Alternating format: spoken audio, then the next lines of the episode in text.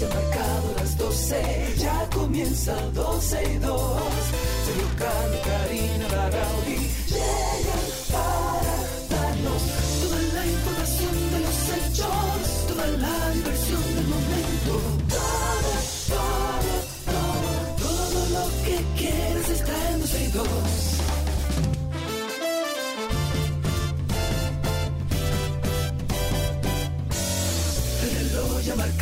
las 12, ya comienza 12 y 2. Sergio y Karina Larrauri llegan para darnos toda la información de los hechos, toda la diversión del momento.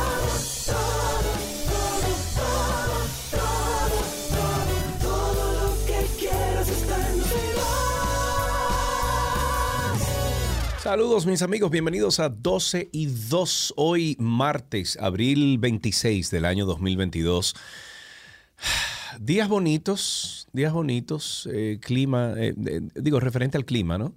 Allá en Santo Domingo está así, porque aquí están Sí, bonitos. día Sí, soleado. Ayer nubló, se nubló un poco. Lo único que estuve leyendo algo, ahorita vamos a actualizarnos sobre eso, es que viene otra vaguada. Ah, Así bueno. que a prepararnos para eso. Hoy vamos a iniciar este martes con una llamada, martes con M, del Ministerio de Educación, por ejemplo. A través de un artículo que fue publicado por María Batle, Batle Valle, traba- Valle, Valle, ese apellido se- dice Valle. verdad, Valle, quien trabaja en el Departamento de Inclusión del distrito, básicamente.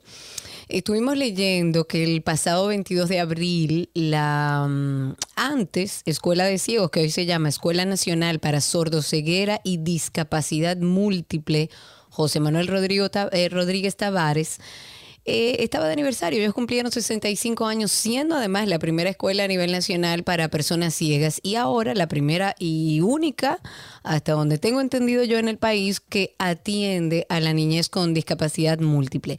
Me parece, si mal no recuerdo, que hace un año estuvimos hablando de esta Sí, escuela en particular sí, sí. y de todas las precariedades eh, con las que tenía que convivir. Usted no está en lo incorrecto. Nosotros hablamos de esto hace un año. Bueno, existe ahora un contraste entre el Centro de Recursos y la escuela, refiriéndonos a un centro del Ministerio de Educación que está en la misma casa que la escuela y que tiene espacios con aire acondicionado, puertas de cristal, todo pintadito, Karina, cocina nueva, mientras que la cocina de la escuela está abandonada.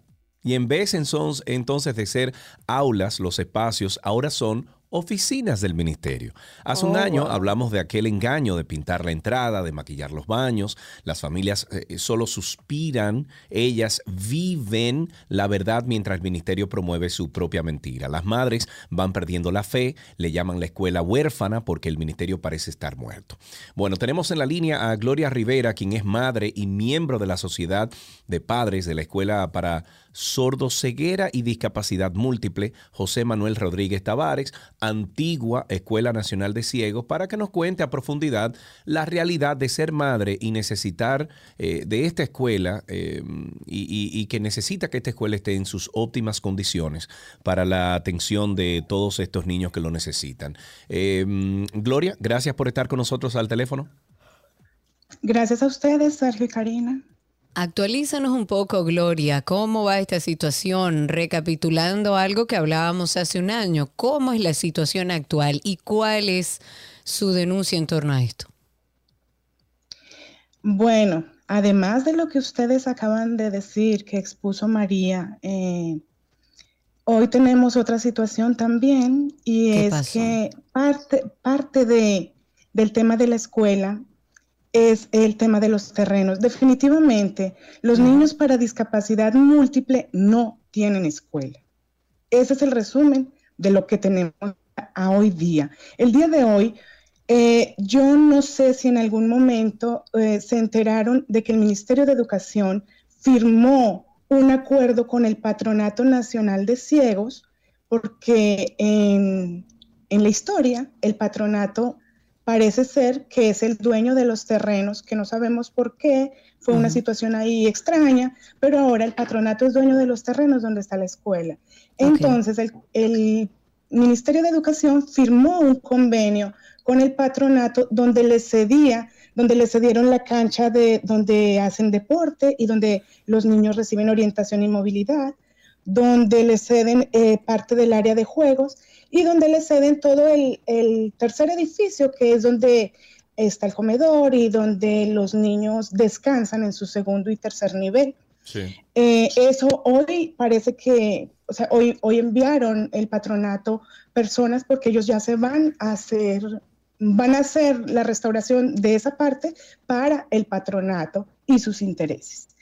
Eh, lamentablemente, para la escuela, mm, a pesar de toda esta lucha, como bien lo dicen hace un año, incluso ustedes mismos entrevistaron a Claudia Espinal, que también ella eh, estuvo presente allí, incluso también en otro reportaje llamaron la casa del terror a esta escuela por precisamente las precariedades y las circunstancias que tiene. Al día de hoy no se ha hecho mucho. Eh, se han alquilado algunas, algunas áreas para dar terapia, a los niños, porque son niños con discapacidad múltiple. ¿Qué quiere decir? Que tienen más de una discapacidad. Eh, adicionalmente, tienen que ser y tienen que ser abordados de forma personalizada, porque no, no se pueden trabajar en conjunto ni con grupos grandes. Entonces, a pesar de que el Ministerio de Educación en, en ese momento eh, vino dando como pañitos de agua tibia, podemos decirlo de, alguna forma.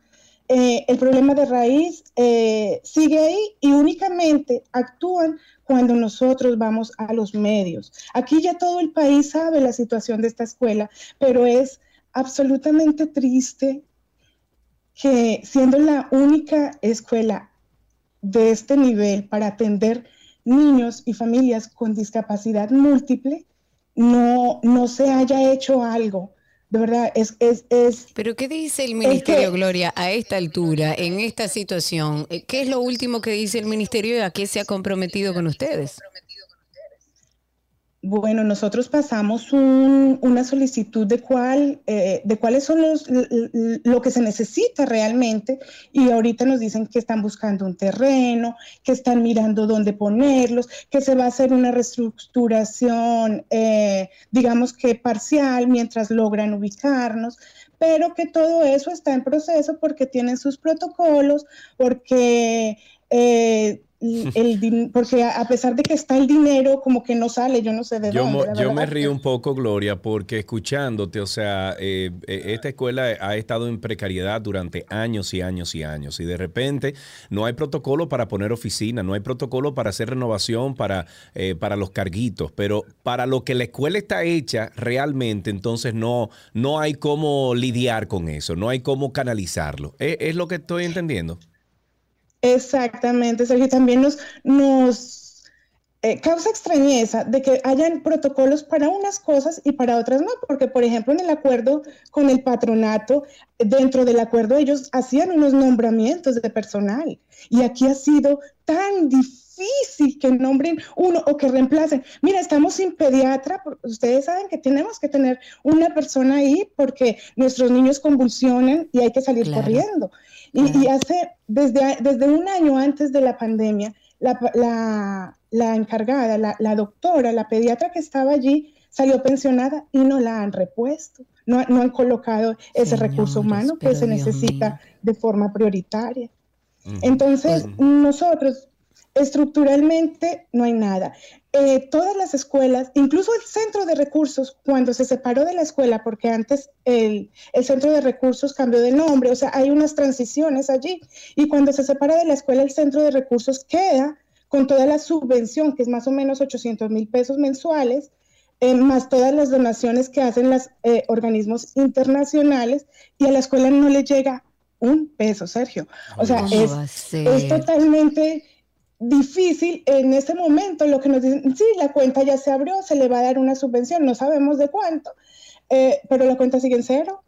Entonces, todo es un tema, los padres, el, el, tema del transporte para estos niños es supremamente complicado. Son niños con discapacidad múltiple que a veces inclusive en el transporte público no nos los aceptan porque les genera retrasos, les genera cosas. O sea, no está tampoco el transporte adaptado para, para para atender la diversidad. El país no está adaptado en, ningún sentido, ni las aceras, ni el transporte público, nada está adaptado.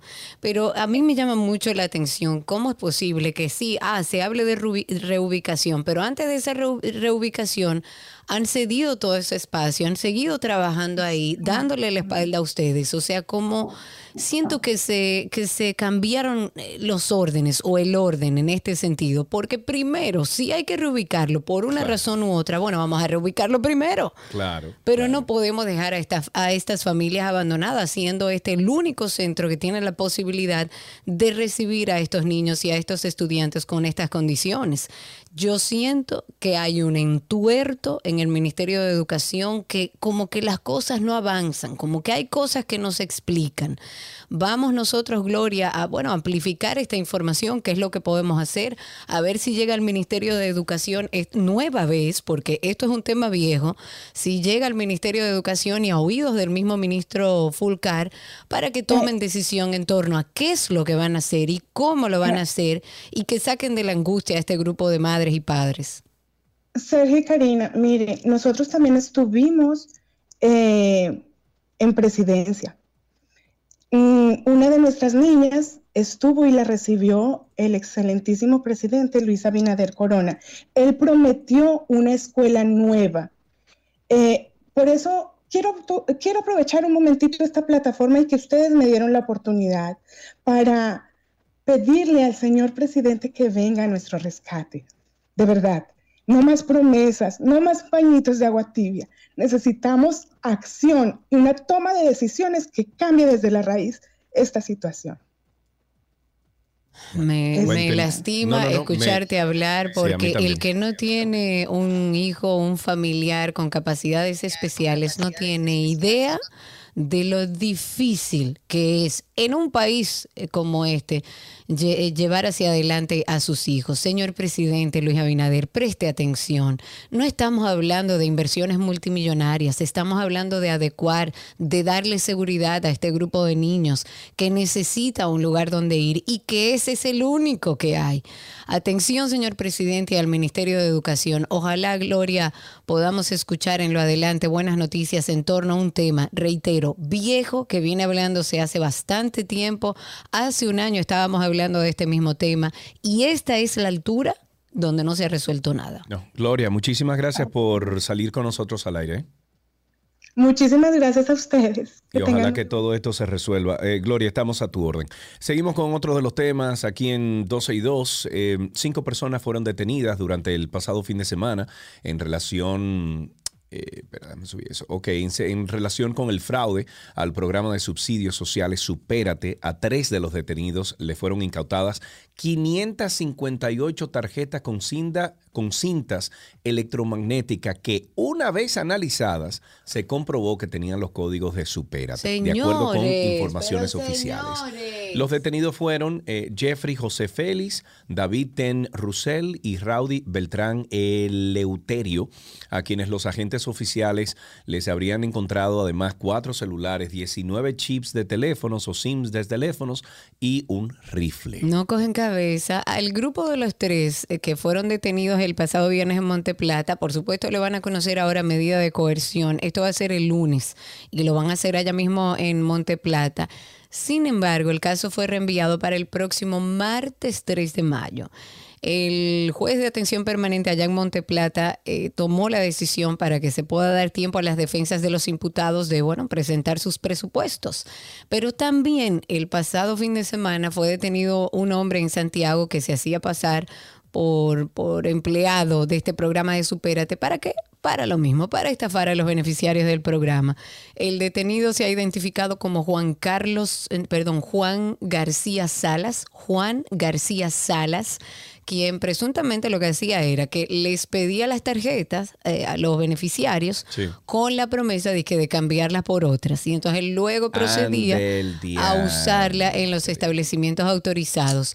El gobierno debe, porque como ellos están, según lo que hablamos en su momento, eh, ellos están haciendo un cambio a través del banco de, de estas tarjetas por motivos de seguridad, evidentemente, comunicarle a todos los beneficiarios y educar a los beneficiarios de que esa tarjeta no se entrega, Es de que, esa información pero- no se que, Karina, comparte. que al final, al final, yo entiendo, yo entiendo que la parte de seguridad de esas tarjetas recae sobre el banco. El banco es que se, se tiene que hacer responsable de eso. Pero, Pero entiendo que el banco fue que se hizo de- responsable en esta ¿Perdón? oportunidad. ¿eh? Creo ¿Perdón? que el banco se hizo responsable, o los bancos que están integrados. eh, Bueno, de la parte de seguridad y por, por ende del dinero, pero también tenemos que averiguar desde dentro qué es lo que está pasando, dónde están consiguiendo la información, quién la está supliendo, cómo suplen tanta información, fue hackeado el sistema, o sea, hay preguntas que hay que hacerse dentro de esta investigación que yo creo que no se está haciendo. Claro, porque óyeme, eh, va- eh, sí, me parece muy bien que lo detengan, que lo pongan preso, ojalá y hagan un ejemplo, pero ¿cómo vamos a prevenir de que esto siga sucediendo? No recuerdo con exactitud qué nos decía Gloria en torno a, a, a- a qué tiempo iba a tardar el cambio de estas tarjetas, porque recuerda que ella nos había dicho que por temas de seguridad iban a empezar a cambiar las tarjetas para Sí, sí. por un sistema más, más seguro, digamos. Sin embargo, eso toma un tiempo y esa misma información puede utilizarse como este último caso que fue apresado diciéndole, venga, devuélvame su tarjeta, seguro le dijo, yo le traigo la otra. La gente no tiene la información, la gente tiene que saber que eso no puede entregarlo y estoy de acuerdo contigo en que hay que revisar la casa hacia adentro, porque no Sí, puede sí. ser. Hay que, hay que, oye, hay que voltear todos esos colchones. Eso es lo que hay que hacer para ver qué es lo que está pasando ahí dentro.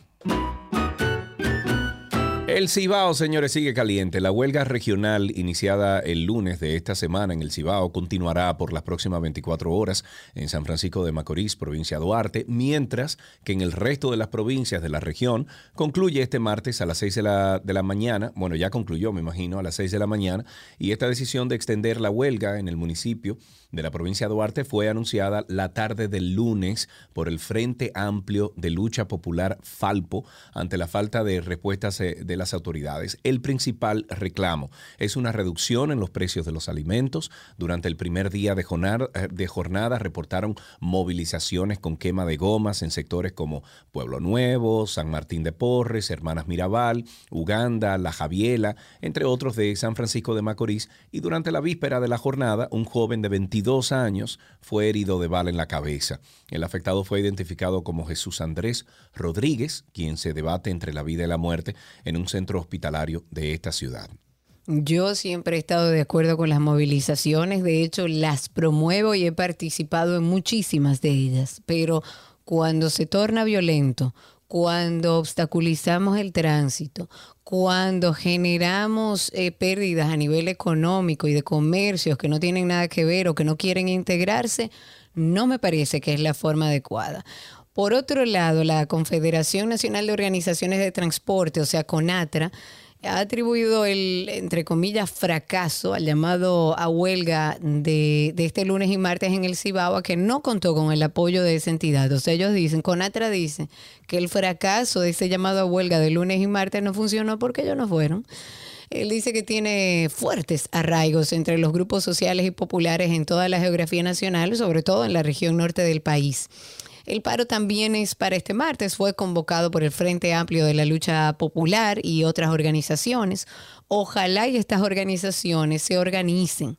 El reclamo es válido, pero usted no puede mandar un pliego de condiciones de 200 páginas de todo lo que usted quiere que se haga en esa zona. Vamos a organizarnos, vamos a sentarnos en una Pero es mesa, que- vamos es a ir además, haciendo las Karina, cosas por parte y sin están- violencia. Pero Karina, lo que están pidiendo también es lo que pide toda sociedad en cualquier parte del mundo. No, no, es que todo. Es que ni siquiera me acuerdo de todo. aceras, mejores que sí o qué. Exacto. Eso es lo que pide todo el mundo. Entonces, hermano, eh, sí, como dices tú, proteste, eh, levante la voz, etcétera, pero define exactamente qué es lo que usted quiere. porque Esa- o vamos por partes. Si son muchas necesidades, vamos por partes. Mire, presidente, vamos a hacer primero esto y después esto, en función de lo que más necesite la comunidad o, la, o esa parte del país. Pero es un pliego de condiciones y de, y de pedimentos que uno se pierde en el camino. Y entonces cuando se torna violento un paro como este, uno no le encuentra sentido. Pero el presidente de CONATRA, Antonio Marte, dijo que según los reportes de sus coordinadores y miembros en esa región en particular, el llamado no tuvo contundencia eh, que sus propios convocantes esperaban, porque además de no ser apoyada por ese gremio, tampoco concitó el apoyo de la gran mayoría de empresarios, de comerciantes, de de trabajadores, incluso estudiantes y amas de casa, que entienden que las reivindicaciones exigidas se están cumpliendo de manera paulatina.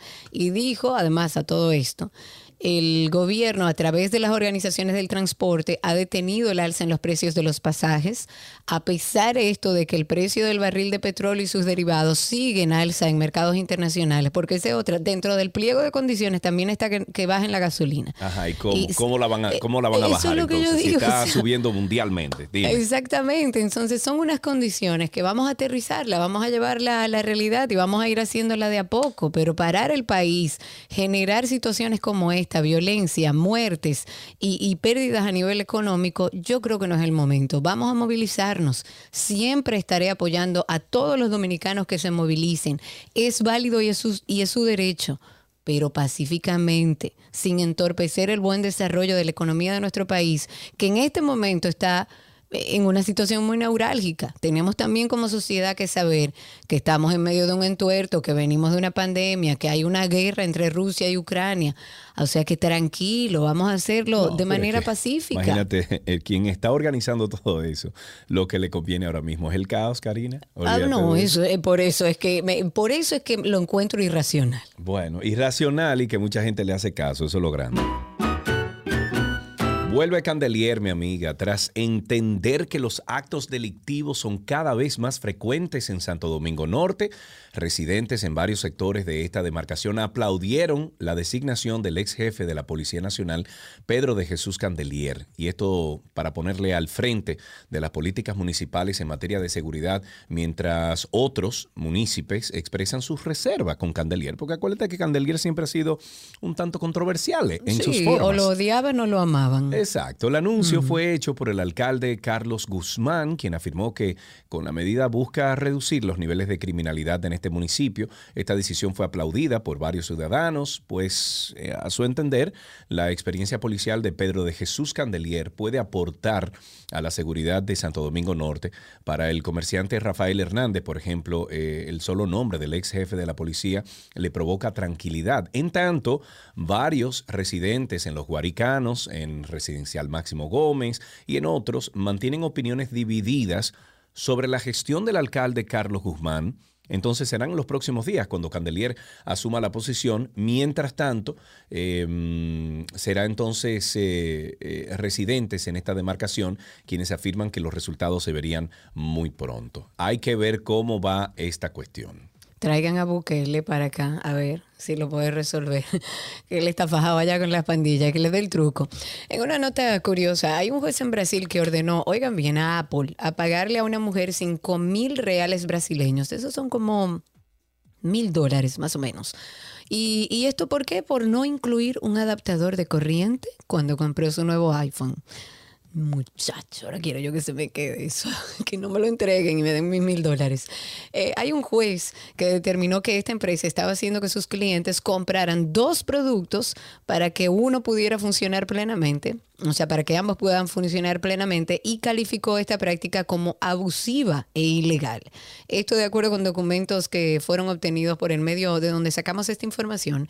Y Apple dijo que el cable viene con sus teléfonos eh, y puede funcionar con adaptadores de otras marcas, pero la autoridad rechazó ese argumento. La firma lo que hizo, había mencionado, es que dejó de incluir los adaptadores en sus productos por preocupación por el medio ambiente. Pero el juez desestimó este argumento porque Apple sigue vendiendo el accesorio por separado, o sea que mucho no le preocupa. Mira, vamos a hacer eso a mí. No, Vamos pero que eso mandar. depende de. No, pero eso depende de dónde. Sí, claro, de lógico. dónde. Espérate, que no es así. Claro. Señores, miren, eh, este viernes sale un nuevo Karina y Sergio After Dark. Eh, estamos en una serie que le hemos llamado Nadie nos explicó, nadie nos explicó. Pues ustedes pueden buscar el más reciente episodio que está en cualquiera de las plataformas de podcast que existen en este mundo. Ustedes nos buscan como Karina y Sergio After Dark en cualquiera de las plataformas y ahí nos encontrará.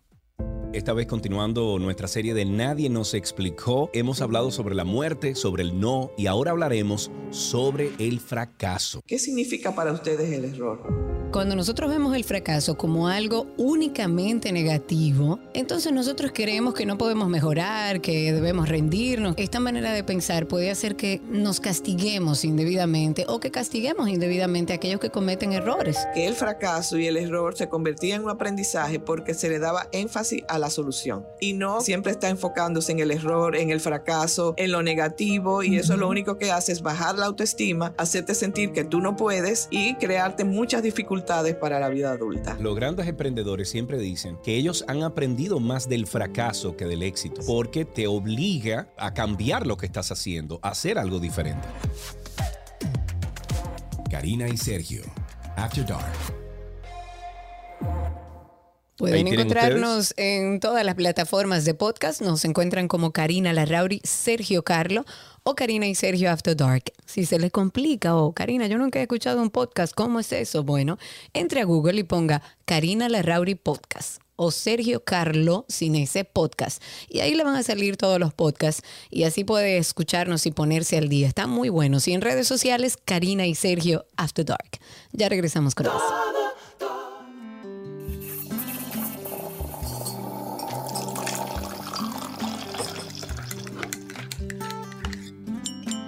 Óyela ahí esa cucharita que dice que estamos en café. Ustedes comiencen a llamar al 809-562-1091.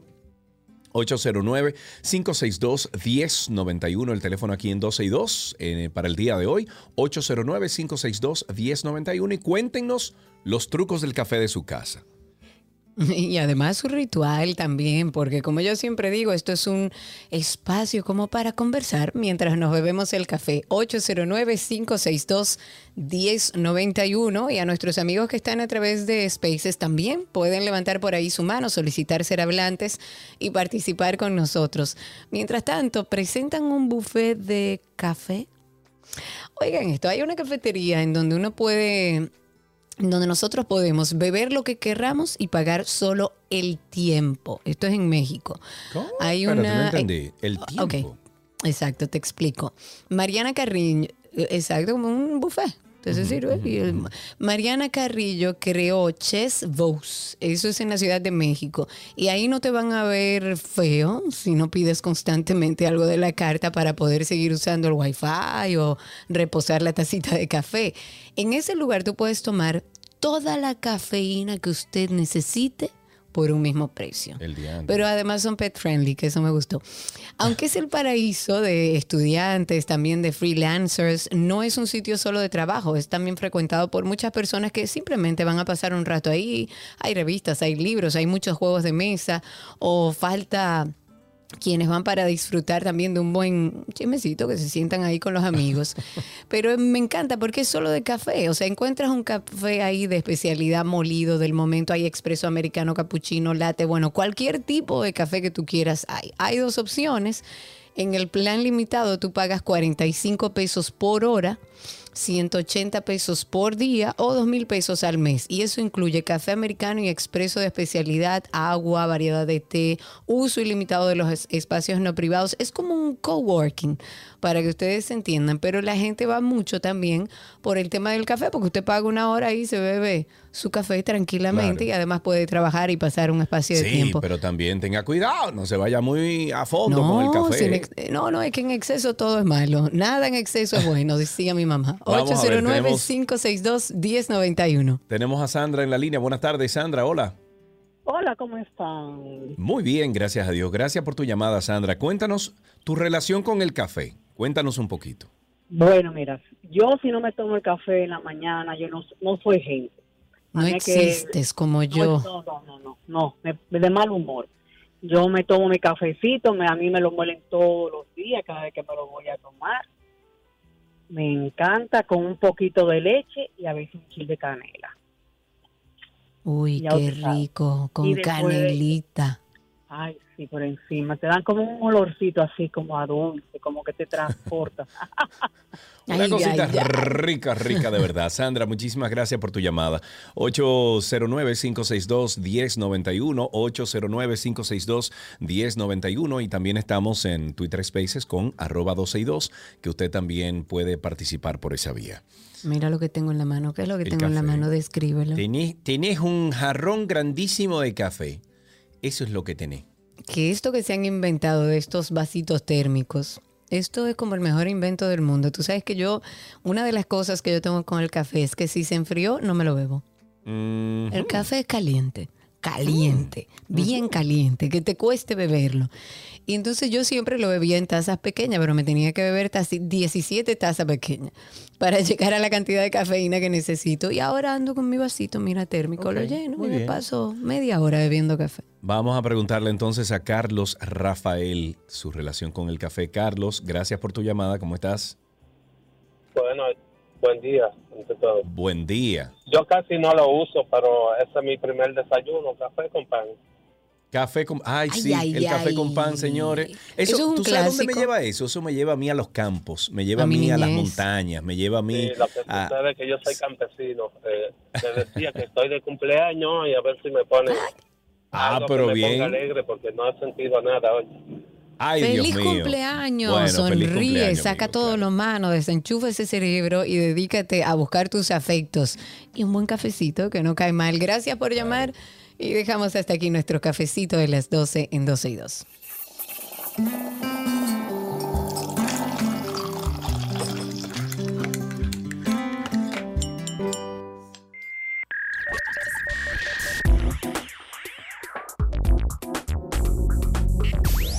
Ya estamos en lo mejor de la web y hoy en este segmento vamos a comentar cuatro asuntos que preocupan Ay, sobre ay, la ay, compra de. Twitter por parte de Elon Musk. Que finalmente se dio, señores. Bueno, prepárense. ¿eh? Ayer fue el día en que, después de muchos años con el tema sobre la mesa, Twitter por fin se vendió a alguien, y en este caso fue el hombre, al hombre más rico del mundo, al que decidió hacerse de esta plataforma.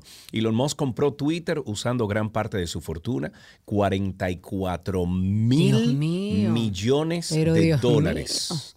Bueno, una buena tajada si tenemos en cuenta que la cantidad total de dinero de Musk es de entre 200 y 250 mil millones Le da de para dólares. vivir y le sobra.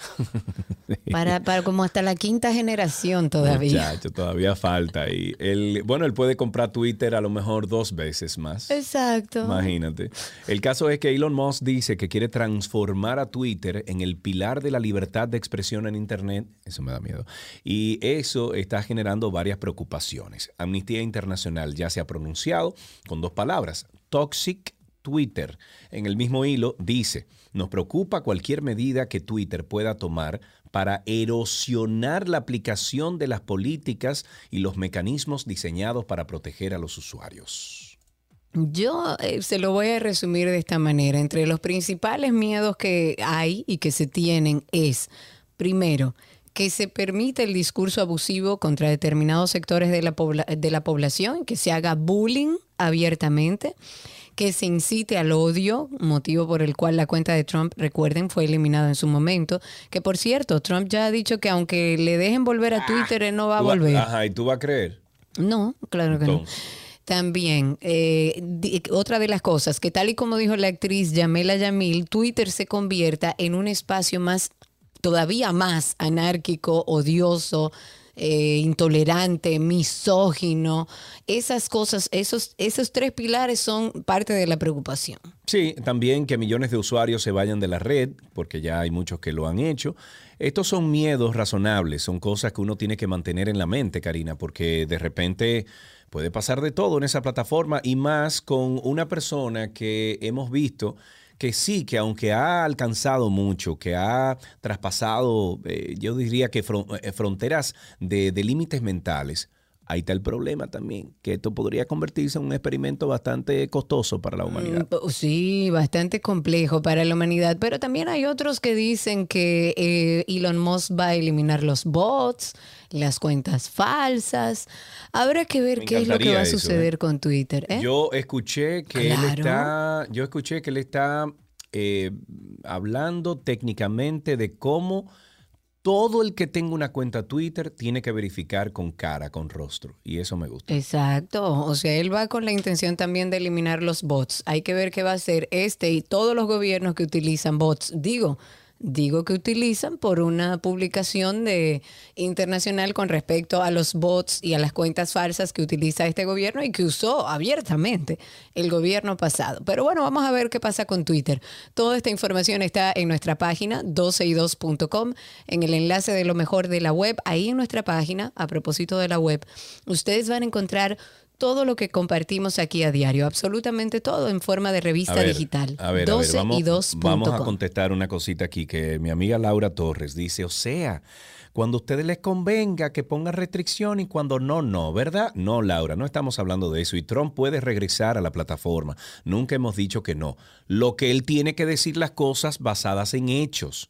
En, cientif- en, en- la, cien- en la ciencia, pero no todas esas barras basadas que decía Trump, por ejemplo, durante el, el apogeo más La grande o lo más importante de la pandemia, por Dios. Claro. Laura, así no, así no se puede. Ahora, si son basadas en ciencia, si son basadas en hechos, todo el mundo que opine lo que tiene que opinar. Y punto. Claro. Claro, claro. Bueno, hasta aquí dejamos lo mejor de la web. Recuerden nuestra página 12y2.com. No sin antes también recordarles que pueden encontrarnos en la misma web. En su buscador usted pone Karina Larrauri Podcast o Sergio Carlo Podcast y ahí le va a salir todo el contenido de nuestro podcast Karina y Sergio After Dark. Escuchen el más reciente episodio.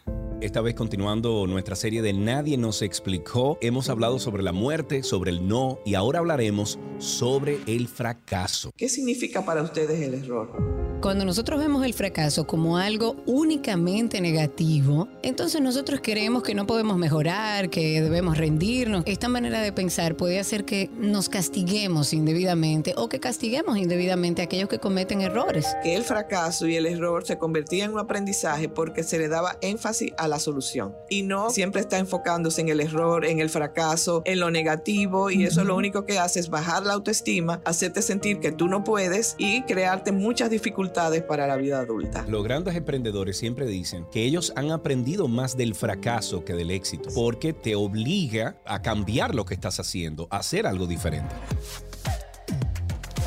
Karina y Sergio. After Dark.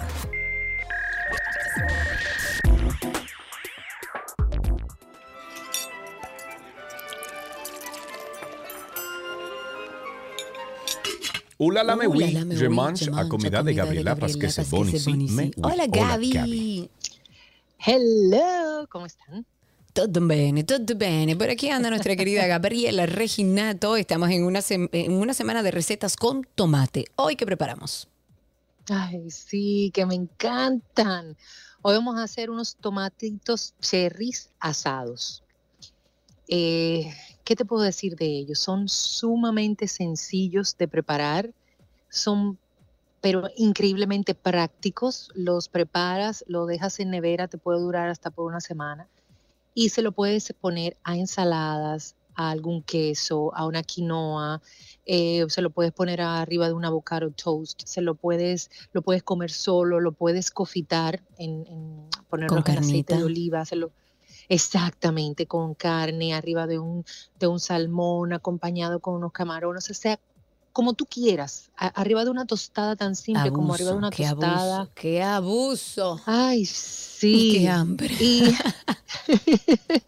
pero tiene la ventaja que son, como te decía al inicio, son muy prácticos de hacer.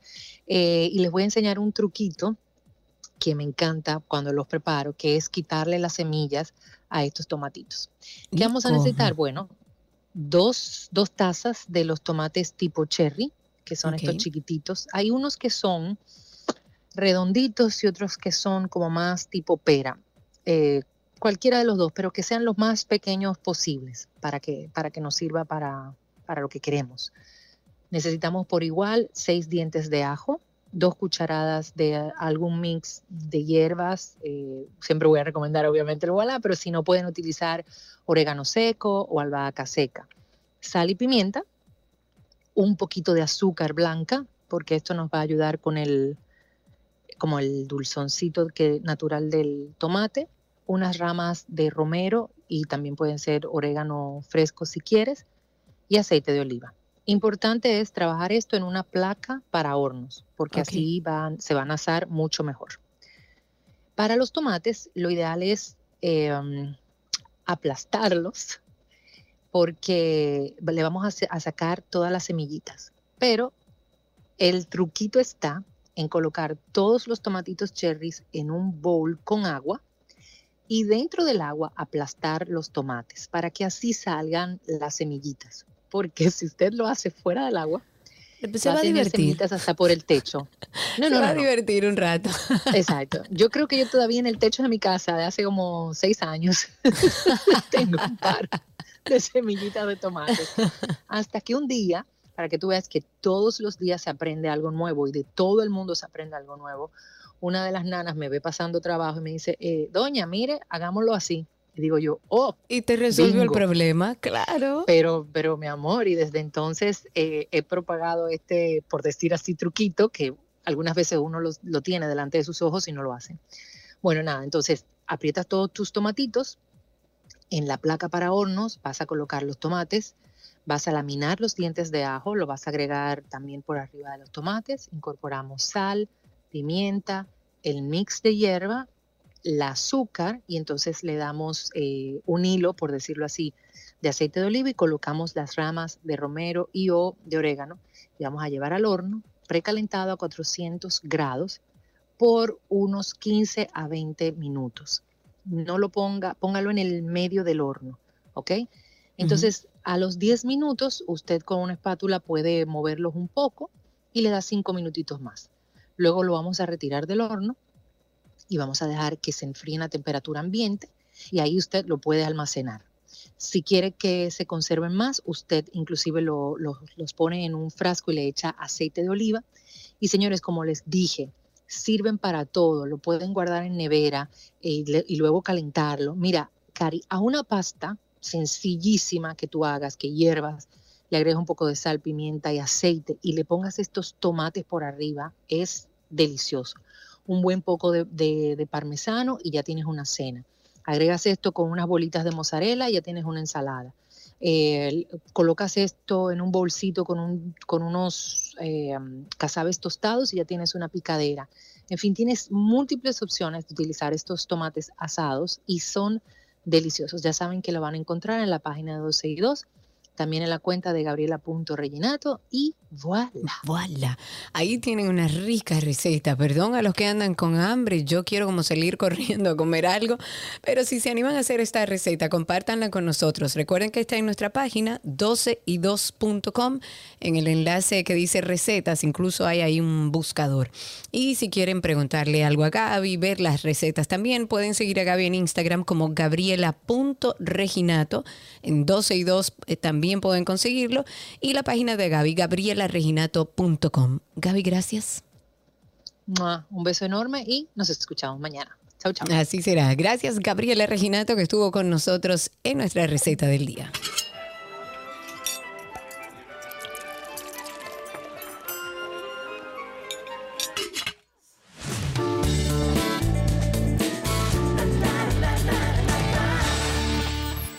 Aquí están las informaciones de entretenimiento. Yo tengo que empezar hablando del juicio de Johnny Depp. No, y no, Amber señores, Heard. Karina Larrauri se ha convertido en experta del juicio de Johnny Depp y Amber Heard. A ver, Bueno, no experta, pero lo veo todo. No he terminado de ver el, de- el del día de ayer, pero bueno, vamos avanzando. ¿Dónde lo ves? Mientras ¿En tanto, YouTube? En YouTube, sí, casi todo en YouTube. En inglés, porque no, no aparece ni subtitulado ni en español, en inglés. Hay cosas que tengo que darle para atrás. Espérate, ¿qué fue lo que dijo ahí? El actor Johnny Depp ha puesto fin a sus cuatro días de testimonio oral, esto en el juicio que está enfrentando junto a su ex esposa, la también actriz Amber Heard, con una declaración en la que, bueno, se presentó a sí mismo como una víctima de violencia doméstica. Segundos antes de que el actor bajara del estrado ya, su abogada insistió en que repitiera las palabras y dijo, yo también soy una víctima de violencia doméstica, a lo que Johnny Depp respondió cabizbajo con un solemne sí, lo soy. Recordemos que eh, hay un audio circulando que fue presentado en el juicio donde la misma ex esposa de Johnny Depp, Amber Heard, le decía, Ve tú, sal al mundo y dile al mundo que tú eres víctima de violencia de género, como que la gente se iba a reír de él porque era un hombre, que eso solamente le hacen caso a las mujeres. Las 10 personas que componen el jurado del juicio que comenzó el pasado 11 de abril en Virginia han estado durante cuatro días o han escuchado durante cuatro días la versión de Johnny Depp, tanto eh, haciéndole preguntas a su barra de defensa como la barra de defensa de Amber Heard sobre esta tóxica relación de cinco años que mantuvo con Amber. En este litigio, Deb acusa a su ex esposa de difamación por un artículo que ella publicó en el, en el diario The Washington Post después de su divorcio, en el que ella aseguraba que había, habría sufrido abuso doméstico. Durante el último interrogatorio, el abogado de Amber Heard trató de refutar que ahora él tiene mucho dominio de sus emociones, porque mire, Sí. ese abogado es duro. Sí. Él trató de refutar que ese escrito de Amber Heard dañó la reputación de Johnny Depp. Y para ello mostró recortes de noticias, en su mayoría de tabloides, que se publicaron antes del escrito de Washington Post y que detallaban los problemas de adicción de Johnny Depp, retratado como un actor de capa caída que llegaba tarde a los rodajes y mantenía una relación conflictiva con su pareja.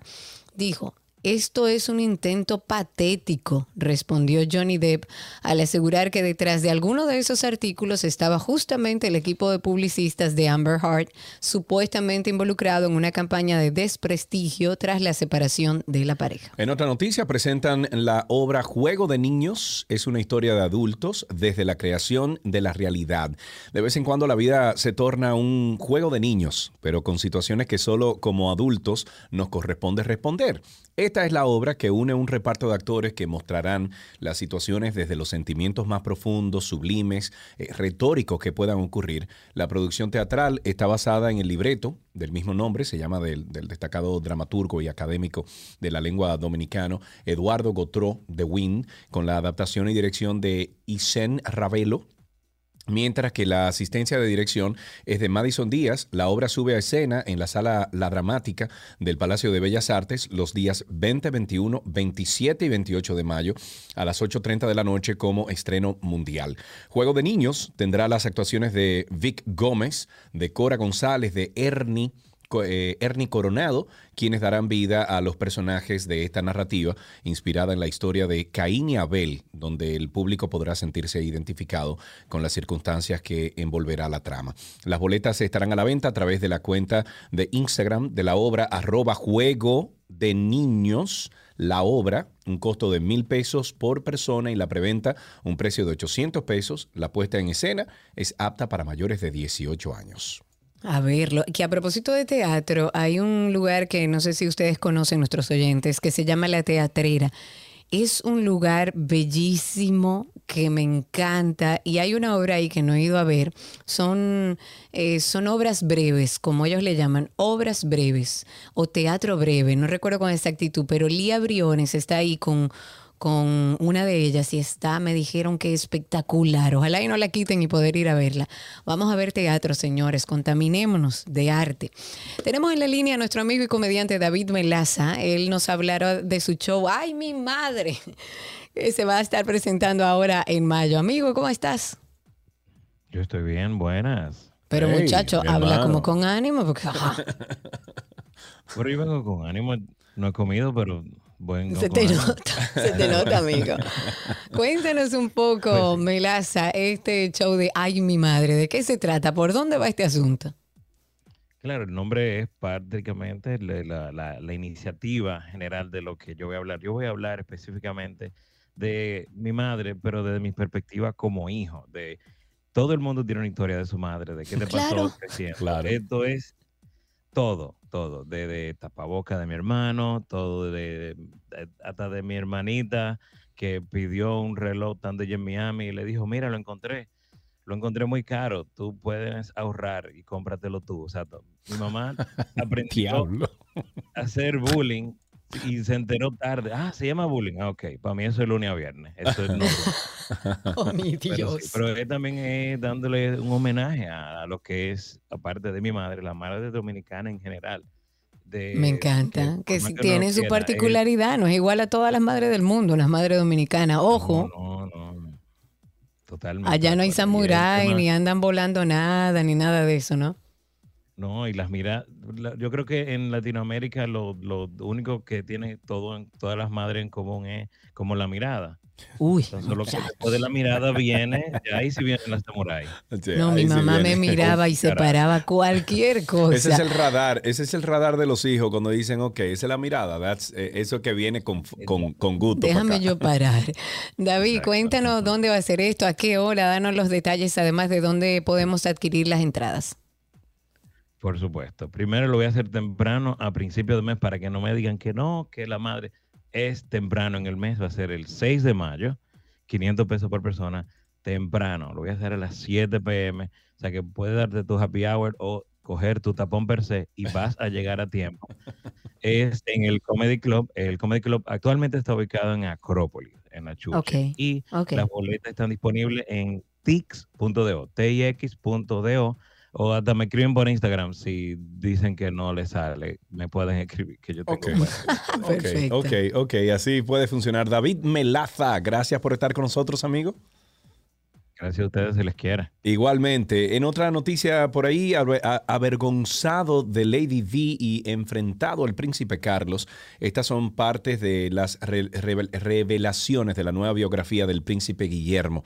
Ella continúa eh, continuamente rodeada de, de gente también de polémica y con el resto de la familia en contra, él, sin apenas decir nada, casi como un cero en la izquierda, un nuevo libro desvela los pensamientos que tenía en la infancia el príncipe, Guillermo sobre su madre, Lady Di, y su padre, el príncipe Carlos de Inglaterra, y que han forjado no solo sus relaciones que hoy con la familia real británica, sino cómo se da a conocer al mundo. Al punto de cumplir 40 años, el duque de Cambridge va a ver cómo sale a la luz Guillermo a los 40, la creación de un monarca moderno, un libro escrito por Robert Jobson, experto en la monarquía de los Windsor, y en el que ahonda en la idea del, del- del- marido de Kate Middleton como un futuro rey muy alejado, no solo de su padre, sino también de su abuela Isabel II.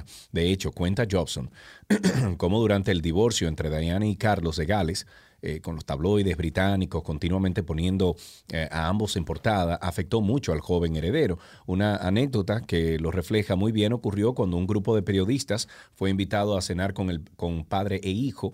La periodista Belle Mooney llevó a su hija y esta estuvo hablando con Guillermo que eh, entraba en la adolescencia y le dijo, papá, no me avergüenza, mamá sí. Oh, wow. Y es que, según el autor, Diana utilizaba a sus hijos como una muleta emocional y Guillermo hubo que pedirle que, eh, en un momento dado, que dejase de hablarle mal eh, de su padre. Aparte, Diana adoraba a sus hijos y siempre estaba abrazándolos y besándolos, algo que el príncipe Guillermo no le gustaba demasiado. Ok, en otra noticia, el actor Robert Downey Jr. ha sorprendido en redes sociales con unas fotografías que él había compartido anunciando una colaboración para el Día de la Tierra. Sin embargo, el impacto eh, para sus seguidores no fue por la buena causa, sino por su aspecto físico. En esta foto, y creo que hay un video también, se le puede ver mucho más delgado, sin barba, con el cabello canoso, que para sus seguidores fue como un cambio drástico. La pérdida de masa muscular y sus marcadas expresiones faciales podrían ser una transformación necesaria para el papel de su nueva película o la nueva película de Christopher Nolan, pero la transformación dio de qué hablar porque el público estaba acostumbrado a verlo con el personaje de Avengers, por supuesto, que interpretaba ahí a Tony Stark desde el 2008, hace ya 14 años. Y en esta nueva película, Oppenheimer es la nueva producción histórica de Christopher Nolan, la cual trata sobre este físico estadounidense creador de las bombas atómicas. Downey Jr. va a interpretar a Louis Strauss, ex secretario de Comercio en los Estados Unidos, además de precursor de las políticas de energía nuclear en el país. Esta nueva producción va a relatar parte de la vida de este científico y a la fecha cuenta con un reparto bastante caro. O sea que lo que aparenta es que este cambio físico de Robert eh, Downey Jr. es justamente eh, preparándose para esta película. Y sigamos entonces con Marvel porque el conejo malo tendrá su propia película en el universo Spider-Man de Sony. Wow. El anuncio fue realizado en el CinemaCon desarrollado en Las Vegas, donde el reggaetonero tuvo una aparición sorpresa. Sanford Panich, presidente de Sony Motion Picture Group, aseguró que se estrenará el 12 de enero del 2024. En palabras de Benito, resaltó que es increíble, es increíble. Me encanta la lucha libre. Crecí viendo lucha libre y soy luchador. Soy un ex campeón. Por eso amo a este personaje. Creo que es el papel, perf- eh, papel perfecto para mí y será épico. Según Deadline, desarrollar esta película tuvo que ver con, con la insistencia de Bad Bunny en encontrar un superhéroe con el que se identificara. Y tras varias reuniones, el boricua explo- exploró historias de Spider-Man en búsqueda de personajes latinos que se adaptaran a él. El Muerto, Oigan también conocido como Juan Carlos, es un luchador cuyos poderes y máscara han sido transmitidos de generación en generación. O sea que Bad Bunny, mis queridos, va para el cine. Bad Bunny Baby. En una nota penosa que ya lo habíamos comentado, yo comenté porque ya se escuchaba, no oficialmente, pero sí se escuchaba, y se comentaba que según el expediente JAF oficial del Ministerio Público, el artista urbano Rochi y su pareja La Demente presuntamente pagaban la suma de 10 mil pesos a menores de edad para tener relaciones sexuales. Eso yo lo comentaba cuando sale la noticia y la verdad indignante escucharlo a él justificarse diciendo que esa joven tenía mucha vida, esa niña tenía mucha vida y ya con eso él entendía que estaba resuelto su problema, pero aparenta ser más grave porque se le pagaban a estas menores supuestamente para, para que tengan relaciones sexuales con Rochi. El documento, parte de lo que dice este documento acusador, explica que los artistas engañaban a estas jóvenes llevándolas a una villa que está ubicada en Los Frailes. Stacy Peña, que es el nombre de la demente, esposa de Rochi, era quien escogía a estas menores de edad que les presentaba Melody Alcántara, que le dicen la trucha. En la- esto, todo esto lo dice el, expediente. Y en la solicitud de medida de coerción del Ministerio Público, contra Aderly Ramírez Oviedo, que es el nombre de este urbano, pide imponer por ser acusado de abusar sexualmente de una adolescente de 16 años de edad. Eh, según el documento menciona a la trucha y dice que llevaba a la menor o que llevó a la menor a la referida villa para una entrevista supuestamente por parte del intérprete del Dembow. En la instancia la menor relata que cuando se encontraba en la villa junto al intérprete urbano Rochi RD fumaron juca, tomaron vino, se bañaron en el jacuzzi, se fue en la noche con ellos y regresó en la mañana. Y también cuenta que el imputado no utilizó la fuerza ni agredió a la menor para cometer el hecho. Sigue siendo un delito, aunque no haya sido a la fuerza. Para finalizar, la destacada merenguera Mili Quesada ofrecerá una de las mejores noches para bailar y disfrutar de toda su música en el extraordinario aforo del Centro de Convenciones de Blue Jack Tar en Playa Dorada, en la ciudad de Puerto Plata. El concierto se llevará a cabo este sábado 28 de mayo a las 9 de la noche y se enmarca dentro de la celebración del esperado Día de las Madres. Quesada regresa a la zona eh, tras, bueno, a esta zona norte, tras varios años de ausencia, para compartir sus grandes éxitos con los asistentes y sobre todo para celebrar junto a las madres dominicanas de esa región. Dice ella, y estoy citando sus palabras. Estoy emocionada de reencontrarme con mi gente de Puerto Plata y todo el Cibao. Sin dudas, será una noche para la historia, con lo mejor de mi repertorio y la pista lista para bailar. Eso sostuvo la reina del merengue. Este concierto bailable promete ser una noche inolvidable para todos aquellos que se den cita en el centro de convenciones de Blue Jack Tar en Playa Dorada. Las boletas están ya a la venta en todos los puntos de ventas de Huepa Tickets, online, Supermercados Nacional, Jumbo y en el front desk de Blue Jack Tar. Qué bueno, eso va a estar buenísimo ahí. Y hasta aquí las informaciones de entretenimiento.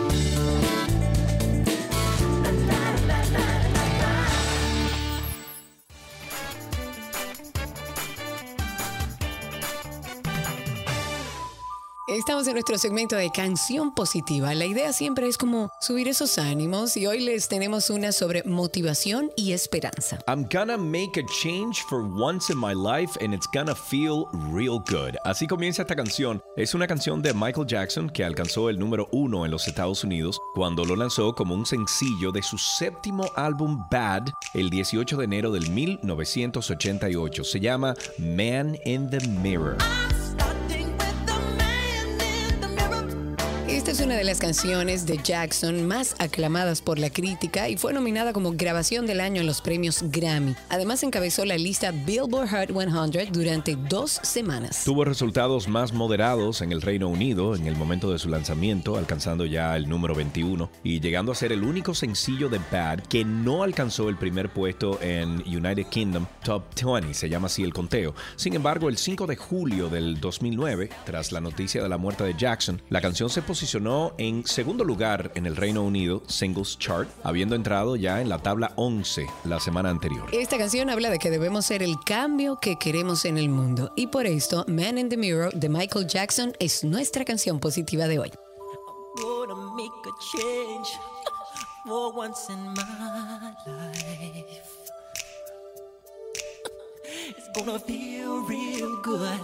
Gonna make a difference. Gonna make it right. As I turn up the collar on my favorite winter coat, this wind is blowing my mind. I see the kids in the street with not enough to eat. Who am I to be blind,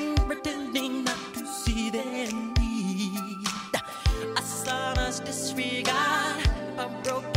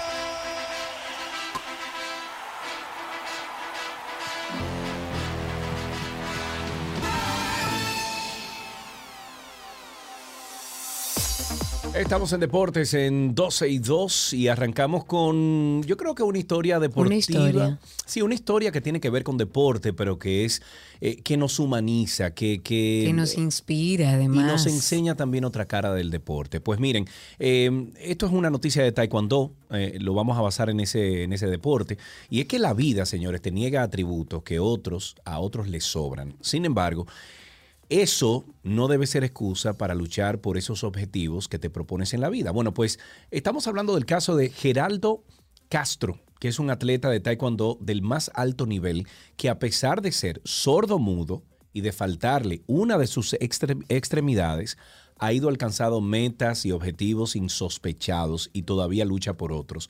Castro, este joven, es el segundo de tres hermanos que desde muy joven tuvo que aprender a hacer de todo en el hogar porque su madre eh, debía salir a trabajar para complementar los recursos que llegaban al hogar. Sí, como cualquier historia de familia, incluso mi madre también, pero su discapacidad es definida como del tren superior y además eh, sordo mudo. Le falta el antebrazo, le falta la mano derecha. Viene de ganar una medalla de plata en los sextos Juegos para Panamericanos que tuvieron lugar en, en Perú. Tiene sueños en el deporte este atleta. Practica el taekwondo desde más o menos los cuatro años por iniciativa propia. Se formó bajo la tutela del ex atleta Víctor Bauteme. Y este año, este joven va a cumplir 23 años. Es bachiller, salido del Colegio Santa Rita de San Isidro. Y quisimos hablar con la madre de Geraldo, Olinda Encarnación, para que nos cuente un poco más de la historia de Perdón, Geraldo. El colegio Santa Rosa, A perdón. Santa Rosa, perdón, El de colegio San Santa. Rosa. Gracias por la corrección, doña Olinda. Fue el colegio. Ok, doña Olinda, qué bueno hablar con usted y conocer la hermosa historia de Geraldo. Sabemos que Geraldo, por iniciativa propia, ya a los cuatro años, corrígeme si no es así, practica este deporte. ¿Cómo es que llega este deporte a la vida de Geraldo? Pues cuando mi hijo estaba muy pequeño, le gustaba siempre practicar, era intranquilo, le gustaba eh, la pelota, quería tirar pantallas. Entonces, como yo no estaba decidida en qué deporte ponerlo, me dirigí hacia la escuela San Isidro de Venero Suero. Y ahí es que yo me dirijo hacia Venero y le digo que si mi hijo puede practicar algún tipo de deporte en su escuela. Y él con mucho amor y cariño me dijo que sí, que, que mi hijo podía practicar. Al principio fue difícil para mi hijo porque los demás amiguitos no lo querían aceptar por sus problemas del brazo. Y el maestro le fue inculcando a los demás niños que eso no era ninguna limitación. Hasta que los demás niños se acostumbraron a que Geraldo después fue tan sobresaliente en su estudio que él le, da- le daba clases a los demás niños, le enseñaba Oigan bien. full, lo, lo ayudaba a los demás. Los demás niños ya le perdieron el miedo, ya vieron que era un niño normal como otros niños cualquiera. Qué bueno. Em, ¿Cómo se siente usted, eh, Olinda, eh, como madre al ver su hijo lograr cosas que, bueno, eh, que soñaba y que ha logrado, o sea, que ha logrado materializar, porque no todo el mundo puede tener esa dicha? Eh, ¿Cómo se siente usted?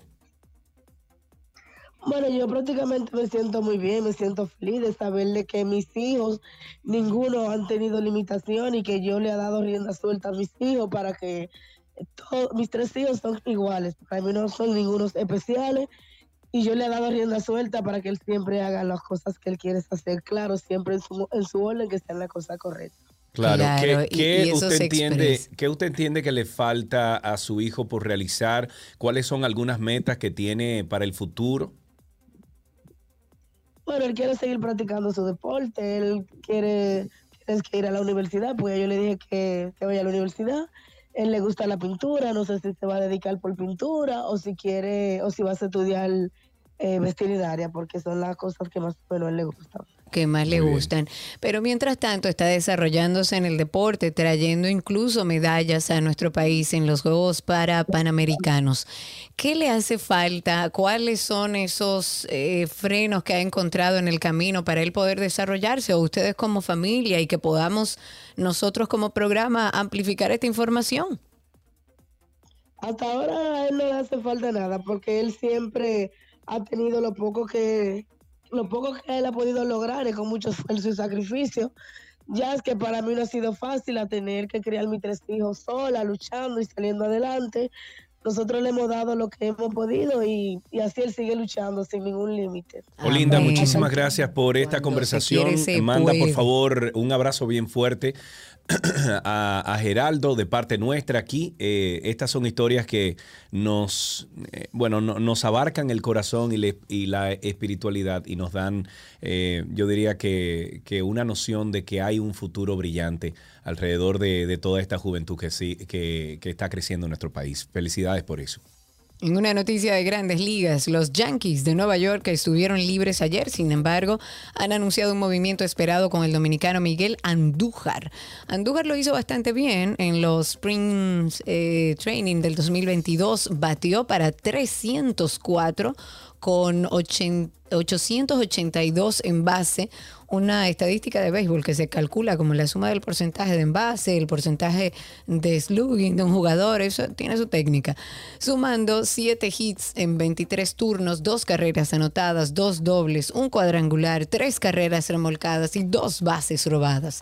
Mientras que desde que lo enviaron a las ligas menores, el enfoque de Miguel Andújar ha sido demostrar una vez más a los Yankees de Nueva York que se encuentra totalmente saludable y listo para recibir otra oportunidad en las mayores. En otra noticia de béisbol, el, exjugador David Ortiz invitó a los dominicanos, latinoamericanos, estadounidenses y a su fanaticada de todo el mundo a celebrar junto a él su exaltación al Salón de la Fama de Cooperstown en una celebración a ritmo de salsa, merengue y música urbana denominada Cooperstown Dominican Latin Fest. El astro ofreció los detalles del magno evento en el que expuso que la actividad será celebrada en la ciudad de Cooperstown, en Nueva York, después que concluya la ceremonia de su exaltación el próximo 24 de julio. Ortiz manifestó que posteriormente a la, ceremonia ha organizado el Cooperstown Dominican Latin Fest. Es una actividad abierta al público eh, porque como hombre humilde y de pueblo que es, quiere celebrar su escogencia junto a su fanaticada que siempre lo ha apoyado y merece compartir este gran logro que no es solo mío, dice él, sino de todos los dominicanos, latinoamericanos, estadounidenses y fanáticos de todo el mundo. Y hasta aquí las informaciones deportivas en 12 y 2. Let's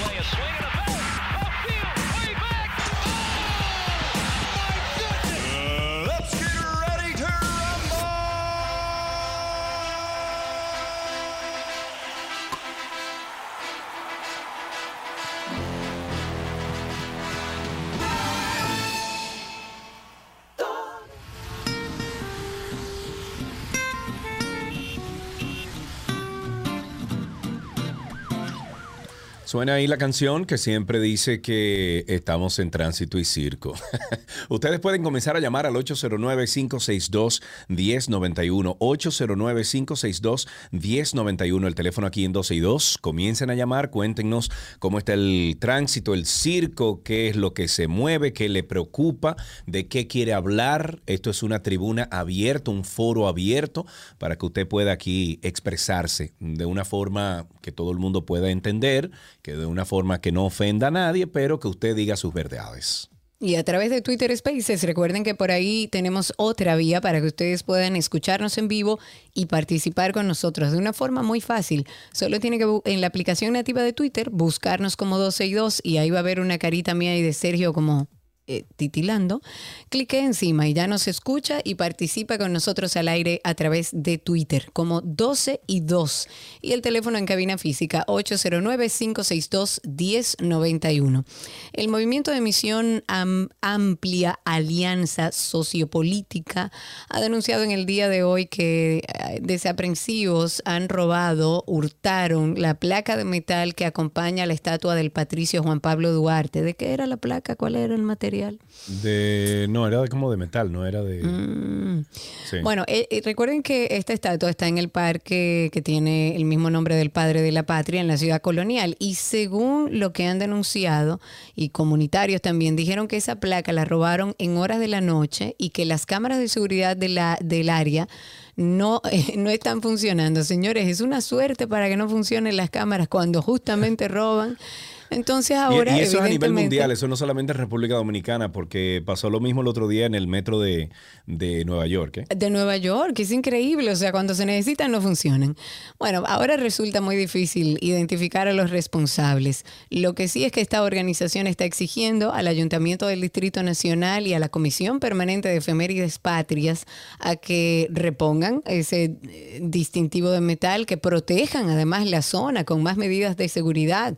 Ahora que está la Feria del Libro, garanticemos la seguridad como se había establecido. Las áreas, monumentos, museos históricos deben ser debidamente protegidos. Es necesario someter a la acción de la justicia a quienes cometan este tipo de delitos. Tenemos a Lorenzo en la línea. Buenas tardes, Lorenzo, cuéntanos. Buenas tardes. Es para hacerle un llamado a nuestras autoridades para que traten de ser más rectos con ese problema de para que la respetar la niñez, porque aquí eso lo han cogido como un una cosa como un pan. Pero ¿por qué usted lo dice, señor? ¿En qué sentido usted dice que está desprotegida la niñez? Digo yo, este problema de la violación y cosas, de, de los abusos infantiles. Donde Ujú. Le preocupa ese tema. Muchísimas gracias, señor. 809-562-1091. 809-562-1091. El teléfono aquí en 262. También estamos en Twitter Spaces como arroba 262 en Twitter Spaces. Ahí tenemos a otra persona en línea. Tenemos a Amelia. Buenas tardes, Amelia. Hola, Sergio, buenas. Hola, adelante. Mira, mi inquietud en este espacio es saber por qué las universidades en, la, en Santo Domingo principalmente, todavía las clases no son presenciales. ¿Por qué todavía Perdón, no te, no te escuché. Repite eso. ¿Por qué en Santo Domingo las universidades, UNIDE, Ucamaima, las clases no son presenciales? ¿Por qué los estudiantes Pero ¿cómo que todavía- no? ¿Y todavía no son presenciales? Pero claro No, que sí, hace rato. No, Karina, yo tengo dos hijas en esas dos universidades y las clases las toman de la casa. No puede ser. Mm, pero pensábamos Pero bajo como que qué, argu- mundo pero bajo qué ya. argumento, o sea, ¿qué argumentan ellos para que permanezcan todavía en- eh, a través de internet? Realmente no lo sé. Y venía comentándolo con alguien aquí en el carro, los escuchaba. Digo, creo que es una buena oportunidad para que la gente lo sepa. Y si Claro. ¿Qué universidad es? Repita eso. UNIDE y Ucamaima.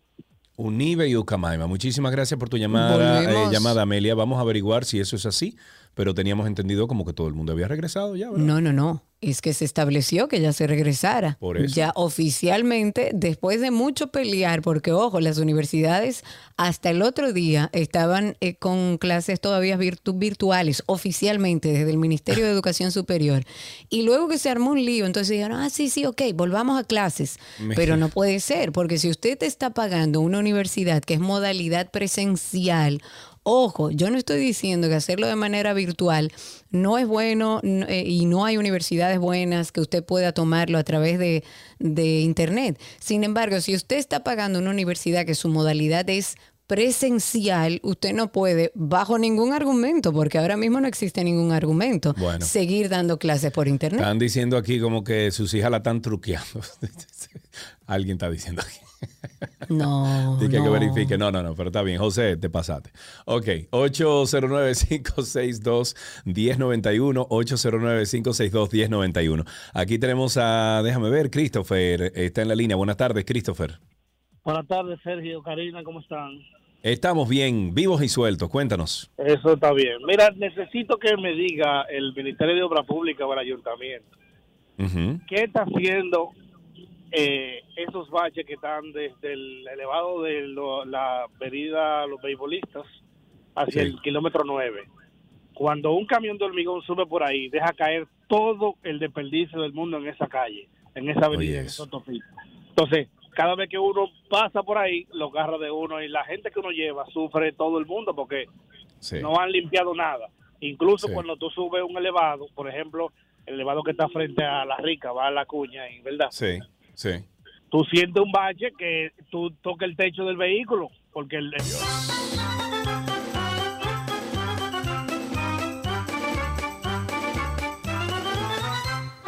Me escribe una amiga que tiene a su hijo en Unive y, re- y confirma que no es presencial, que Ah, ellos están a través de clases por internet. Me llama mucho la atención. Este es el caso de Unive, por lo menos. No sé la Pucamaima, no sé tampoco las otras carreras. Esta amiga me dice, mira, lo que estudia mi hijo, que creo que es psicología, se está dando por internet todavía.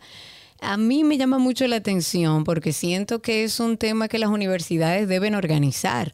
Yo, mi hijo tenía, no todas las clases, tenía un día eh, eh, por internet y por lo menos no comunicaron luego de que oficialmente ya el Ministerio de Educación Superior dijo no ya hay clases presenciales de mira estamos vamos a terminar este periodo así que ya se había armado así bueno pasamos al siguiente ya presencial total pero no, pero yo no entiendo que no se queden callados los padres las madres y los mismos estudiantes que ya son mayores de edad y exíjanle a las universidades que ustedes están pagando una universidad presencial 809-562-1091. Tengo a Yankee a través de Spaces. Adelante, Yankee, cuéntanos.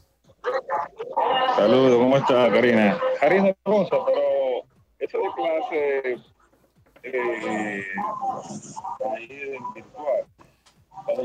Pero Yankee, 2009, perdóname, Yankee, eh, eh, estás en un sitio con mucho ruido, amigo, y no te escuchamos casi nada. Y cuando yo estuve en Afganistán 2007-2009, los militares allá cogían clase virtual y eso es casi normal para ellos. Otra cosa es, señores, ministro de Educación, por favor, voy a pedirte que por favor pague las prestaciones laborales. Por favor, a la gente que todavía están esperando. Tú no eres dueño de este país y es mentira que tú llevaste a Binader al poder.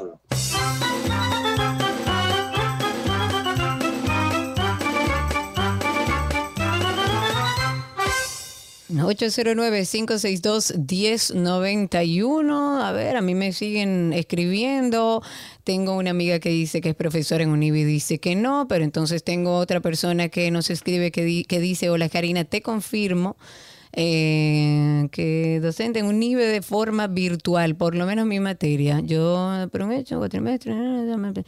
Eh, ok, Eh, hay opiniones encontradas, mayormente las personas que me han escrito, que ya son varias, me dicen que sí, que efectivamente parece que hay carreras que están virtual y, y algunas a lo mejor presencial. Honestamente no, no, no- o entiendo, sea, deberíamos hablar con... Exacto, no entiendo porque ya que sigue también, me escriben, virtual. pero ¿y por qué si ha pasado todo esto? ¿Por qué si, si, las muertes están en cero? ¿Por qué si los contagios, aunque Pero es están que no tiene subiendo... razón. eh, no hay ninguna. razón. No hay razón. No hay razón ninguna. Entonces vayan al Ministerio de Educación Superior y pongan la denuncia. Yo fui la primera que desde que esto lo quitaron oficialmente, empecé a preguntar cuándo es que regresan a clases.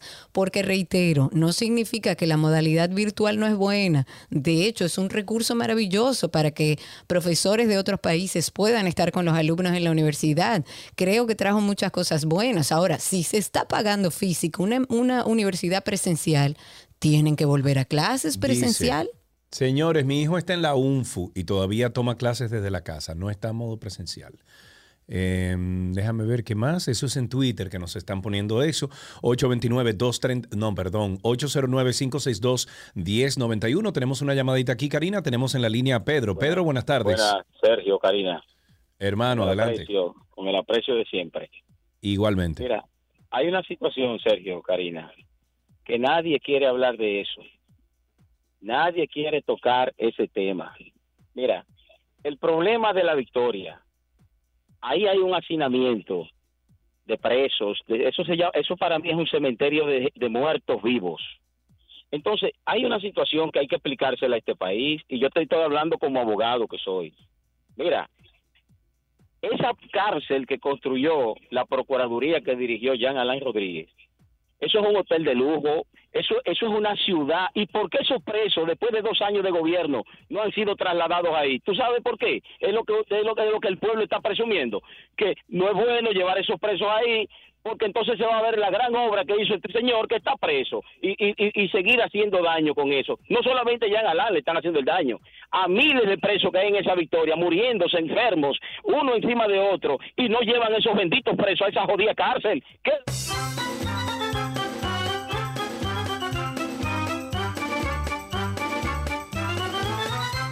Ahí tenemos a Wilson en la línea. Buenas tardes, Wilson. Buenas tardes. Adelante, se Hay le un escucha. caso que está denunciando Alicia Ortega hace unos días con un tema de los vertederos de basura relacionado a la cartera del ministro Nene Cabrera. También Zapete se ha hecho eco de ese tema y el gobierno no ha dado respuesta. Sería importante que el gobierno del cambio no caiga en el mismo descrédito poco a poco que lo- los gobiernos anteriores recién pasados. Muchísimas gracias.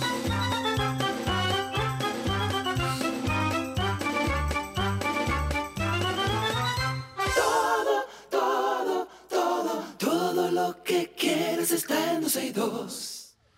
Seguimos en tránsito y circo. Tenemos una llamada. eh, sí, tenemos a César en la línea. Buenas tardes, César.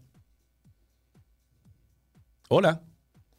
César parece que colgó. Nos vamos entonces a Spaces, que tengo a Patricia ahí. Patricia, adelante con tu comentario. Cuéntanos. Adelante, Patricia. Tienes que quitar el mute de Patricia Mejía. Ahora sí, cuéntanos.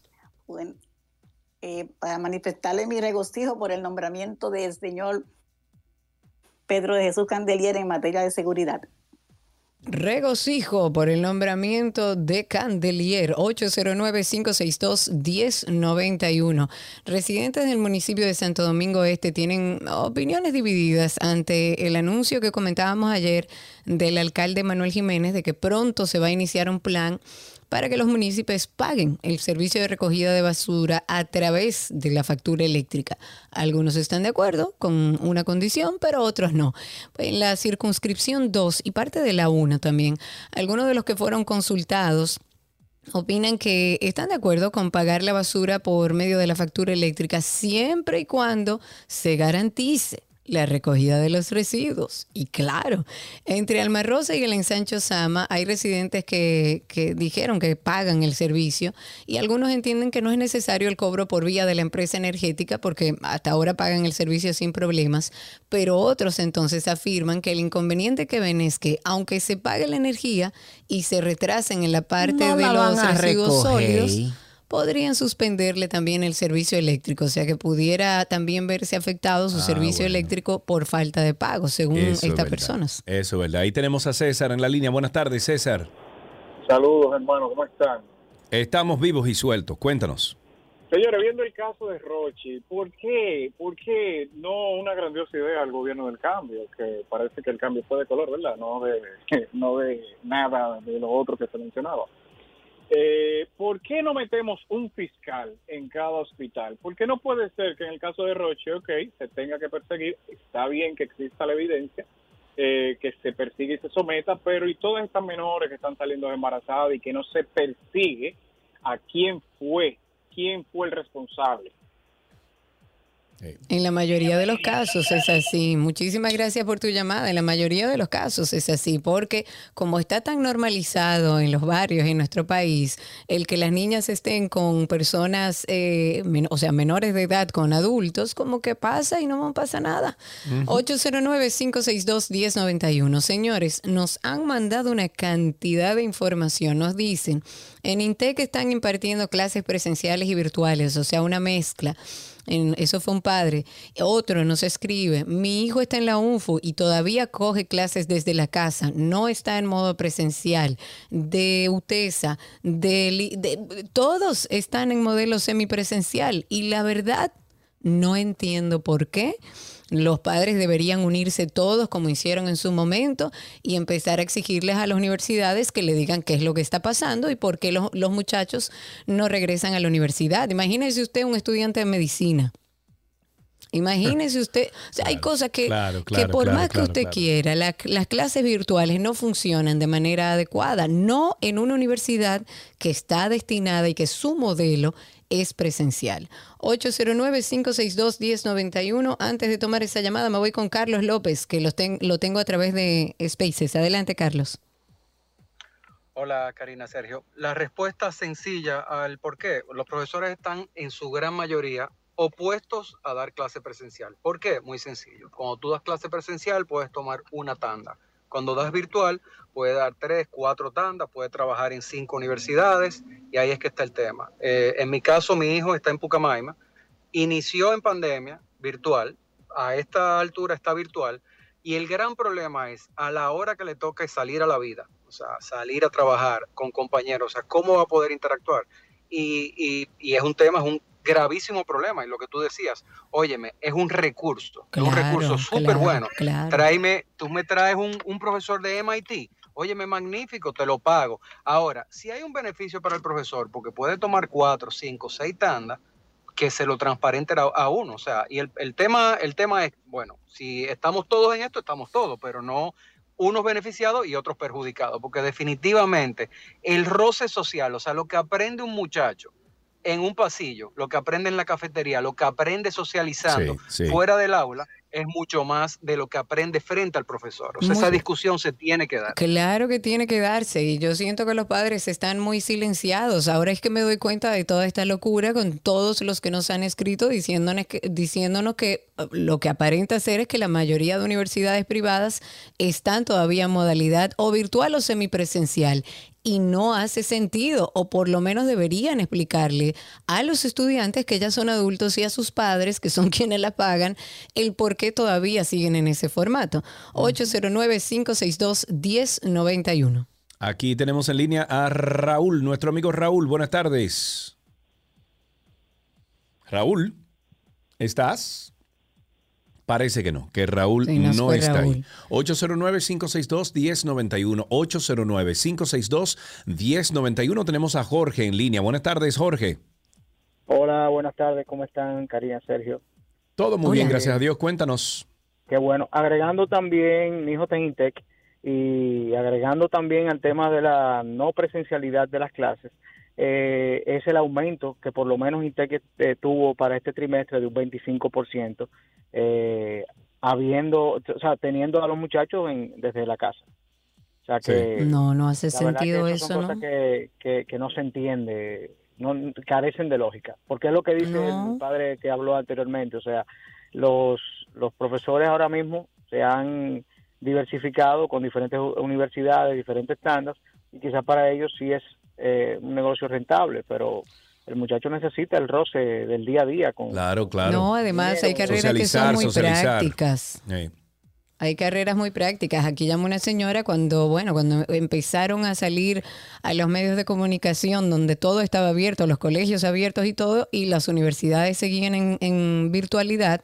Había una madre que llamó preocupada y, y dijo, mi, mi hija tiene casi dos años estudiando medicina virtual. Yo necesito que ella vaya a la universidad. Sí. Déjame levantar esta participación a través de Twitter Spaces. Tengo a Ana María. Ana María, adelante. Habilita tu Sí, micrófono. buenas tardes. Cuéntanos. Buenas tardes. Dios le bendiga a ambos. Amén, gracias. Eh, yo tengo mi hija en, en la UAS y desde que abrieron ella está recibiendo, no diariamente como al principio, pero ella está recibiendo creo que son dos días a la semana y las otras son virtuales, pero ella está yendo a la universidad y está recibiendo su clase, entonces también es una cosa que no se entiende ni, ni se comprende porque las otras universidades no están llevando el mismo ritmo que, que la del Estado, porque todos los estudiantes tienen el mismo derecho. Sí, pero igual en la UAS no debería haber semipresencialidad. ¿Bajo qué argumento? ¿Qué, ¿Por qué? O sea, ¿por qué siguen en semipresencialidad si el país está abierto? ¿Cuál es la justificación tanto de la UAS para tener clases virtuales como de las universidades privadas? Honestamente no lo entiendo. 809-562-1091. Ahí tenemos a Raúl en la línea. Buenas tardes, Raúl. Buenas tardes, Sergio y Karina, por fin. Amigo, ¿cuánto tiempo? Bueno, Cuéntanos. Este, rápidamente con ese tema, yo, en la virtual no hay excusa para llegar tarde, a menos que se acabe el internet, no hay tapones, no hay pleito por los parqueos. Y con relación al tema, me llamó mucho la atención la entrevista que ustedes le hicieron a la señora, la madre de, de- del niño, del muchacho que es representante de nuestro país en artes marciales, a pesar de ser un minusválido, está aportando más que muchos que, que tienen las cuatro patas, los cuatro ojos, los seis, ojos, y los seis oídos para estar oyendo chisme y las dos o tres, cuatro bocas para estar hablando cosas. A este país hay que fomentarlo. Y saben que el viernes pasado, que fue el Día de la Tierra, siempre se dice que nosotros tenemos que heredarle un, un mejor planeta a nuestros hijos. No, yo es al revés, tenemos que dejar mejores hijos para este planeta. Muy bien.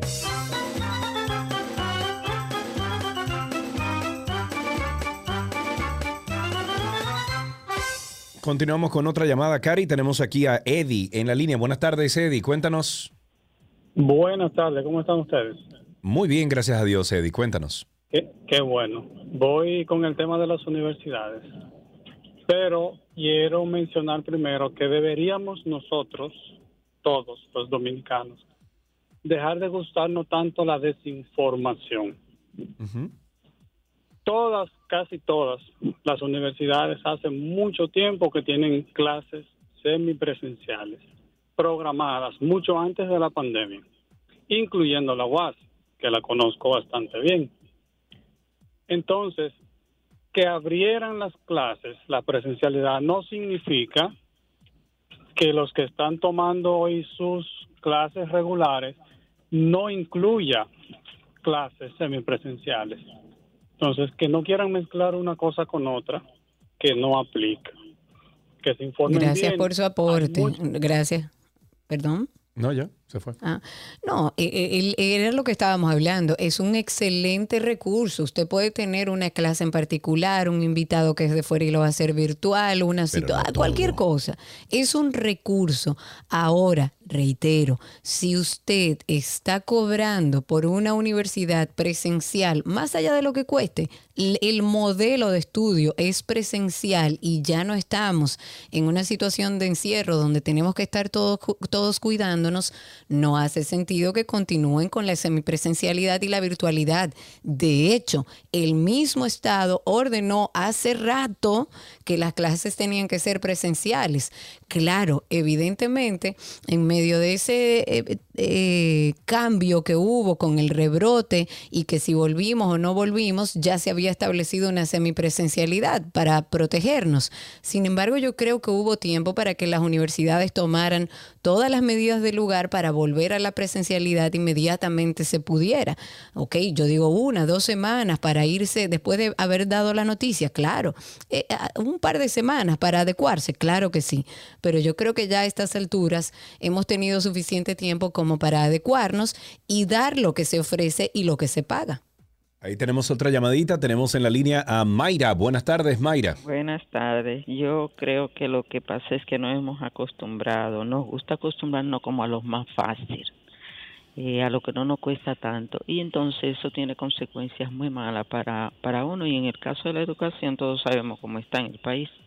En estos días yo tuve la experiencia de que viajando al interior hubo una joven que te, estaba recibiendo una clase virtual en una universidad y era exactamente historia dominicana y de verdad me sentí como un poco incómoda y deprimida por esa participación tan mala, además de que era muy mala la comunicación. Eh, me di cuenta de que la joven, bueno, ella tenía una fichita en la mano, aparentemente hizo una participación, pero que no fue tal participación, fue que ella, incluso las terminologías que usó, la, las pronunció como bien fuera de, de, de, bueno, de la pronunciación correcta. Y Ok, o sea que estaba leyendo, era.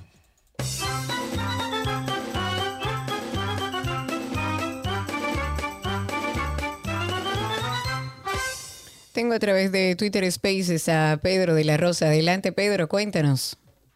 Gracias, Karina, Sergio Carlos. Adelante. Sabes que eh, en los costos de el- lo que cuesta un estudiante para una universidad, ellos calculan exactamente todo, incluyendo la electricidad, el personal que va a limpiar las aulas, o sea, todo lo que ustedes se pueden imaginar, los sanitarios, todo, aire, agua, etcétera. todo, todo, ajá. Entonces, sí, exacto. Entonces, definitivamente es una gran economía lo que estamos teniendo las universidades. Si prefieren e incentivan que se continúe la, la clase virtual. Gracias, Pedro. Muchísimas gracias. Eh, retomando el tema de la muerte del ciudadano chino Jay Lit o Let durante un altercado con una empleada de la ferretería Z&C en el Distrito Nacional ha generado bastante tensión entre la comunidad china en el país que ha pedido o pidió en el día de ayer el cese de expresiones de irrespeto que según denunciaron han sufrido en los últimos días. Que vaya la DGI a la Duarte. Así lo indicó durante una visita a un periódico local Wing Chong Ho Wong, eh, que es el enlace del Poder Ejecutivo con la comunidad dominico-china, que estuvo acompañado además de una comitiva, y dijo, los chinos en este país son trabajadores, dijo Ho Wong, al tiempo que sostuvo que antes escuchaba a los criollos calificar a los ciudadanos de la nación asiática de dirigentes y trabajadores, y que luego de este altercado en el que fallece este nacional chino, ha escuchado cómo tildan a sus compatriotas de abusadores. Generalizar no es bueno. Yo siempre lo he dicho. Sin Generalizar embargo- no es bueno. Sin embargo, Sin embargo, sería bueno que desde el Estado se investigue las condiciones de trabajo, la cantidad de empleados eh, dominicanos y extranjeros que tienen estas empresas chinas y el pago de los impuestos, porque eso es como un secreto a voces, sobre todo en la zona de la Duarte. Ellos tienen ya su forma de hacer sus negocios sin pagar impuestos, sin liquidar a ningún empleado, porque muchas veces lo contratan por tres meses y vuelven y lo contratan o lo sacan para que nunca tengan que muchas veces liquidar. no, que es una práctica común, según mucha gente que tiene hasta evidencia. Y que tiene negocios allá. en la Dos últimas llamadas, 809-562-1091, 809-562-1091 y estamos también en Twitter Spaces, arroba 12 y 2 en Twitter Spaces. Adelante, Joaquín, te escuchamos. Habilita tu micrófono. Buenas tardes, Karina. Buenas tardes, Sergio. Bienvenido. Saludos, Ah, eh, yo lo que quisiera hacer una pregunta, aparte de ¿cómo, cómo sigue la huelga en Santiago. Como estoy un poquitico desconectado y la otra es por lo de la universidad y cosas así que quiero comentar algo. Adelante. Eh, lo de la universidad, lo que pasa es que hay mucho cacique y poco, poco indio. ¿Cómo así? Que, o que quieren hacer lo que ellos quieren hacer. Quieren hacer lo que les da la gana. Porque si hay una cosa que ya el Estado abrió y dijo que se hagan las cosas, entonces, ¿por qué, no, por qué el Estado no presiona más? Por eso digo, hay mucho, hay mucho cacique y poco indio.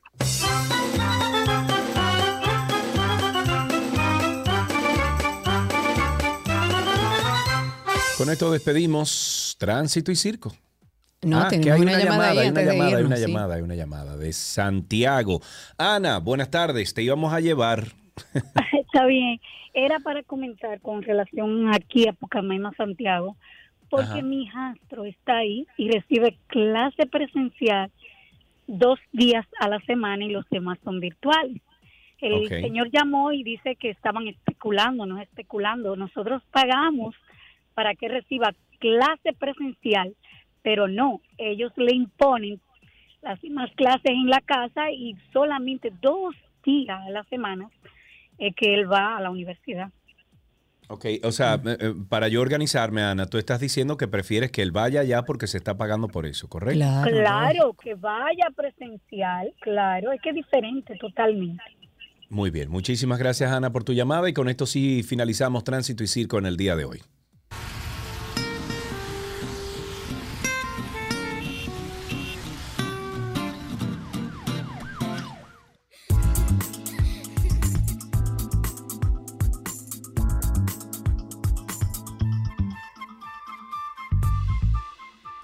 Estamos en nuestro segmento de familia. En este pro- eh, programa y en nuestro podcast, como ustedes ya lo conocen o muchos de ustedes conocen, siempre tratamos de hablar de salud mental.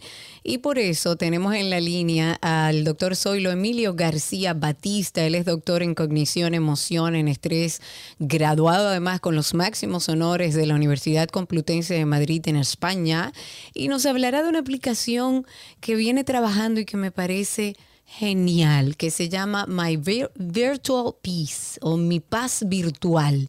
Es una aplicación basada en realidad virtual y en inteligencia artificial que fue desarrollada con la intención de acompañar el proceso de duelo a aquellas personas que tuvieron una pérdida durante la pandemia. Doctor, bienvenido.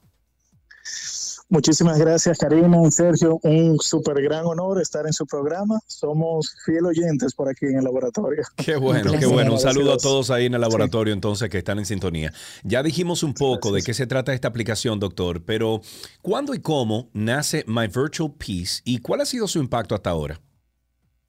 Sí, bueno, eh, nace a partir, ¿verdad?, del más o menos mediados del primer año de pandemia, cuando, bueno, lamentablemente tantas personas perdieron seres queridos, ya sea por, por causa de, del, del COVID, pero también por otras causas, y no pudieron hacer ese ritual que, que está en, en las diferentes culturas, ¿verdad? Donde uno recibe ese apoyo social cuando uno pierde un ser querido. Entonces, como veíamos tantos, eh, vamos a decir, velorios que no podían ir los, los familiares y Claro. los seres queridos, se nos ocurrió como una idea donde la persona pudiera expresar, ¿verdad?, esos sentimientos y esas emociones propias del duelo. Ok, ¿y, y los resultados de, de esto han sido? Sí, bueno, hemos hecho un estudio de validación que está en proceso de validación y lo que encontramos es que, bueno, reduce significativamente lo que, lo que es la tristeza, lo que es el malestar asociado a la irritabilidad, etcétera. Pues, pues nos ayuda a efectuar un duelo, vamos a decir, un duelo normal, ¿verdad? Sí, sí, un Sí. duelo tradicional hasta cierto punto. ¿Y qué, y qué recursos tiene la, la aplicación para lograr esto, doctor?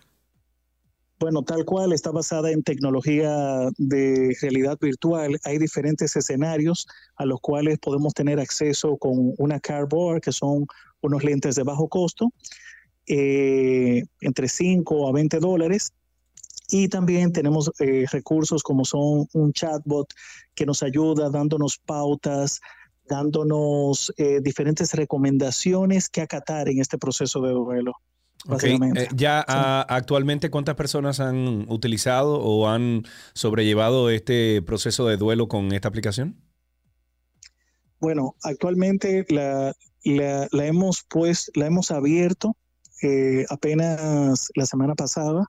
Hemos tenido una buena cantidad de descargas, pero antes de, de nosotros abrirla al público general, lo que hicimos fue el estudio de validarlo, ¿verdad? Por eso duramos Sí. un poquito más, para Sí. ver que, es, Claro. que es válido. Sí. Claro, Sí, claro. sí. Y sirve esto para cualquier tipo de duelo, porque hablamos de que nació en la pandemia, pero un proceso de duelo es un proceso de duelo y punto, aunque evidentemente dentro de la pandemia fue mucho más difícil sobrellevarlo por este tema de que muchas veces no podías estar con, con familiares, pero se puede usar, o sea, cualquier persona ahora. Totalmente, totalmente. Hay duelos patológicos que no necesariamente están conectados a una pandemia, Claro. sino a veces esa persona que no puede llegar con los familiares, reunirse, que terminó la relación con, con la persona fallecida y estaban bravos, etcétera. Claro. Tienen varias, varias aplicaciones, sí. ¿Tiene algún Sí. costo esta aplicación y cómo podemos buscarla?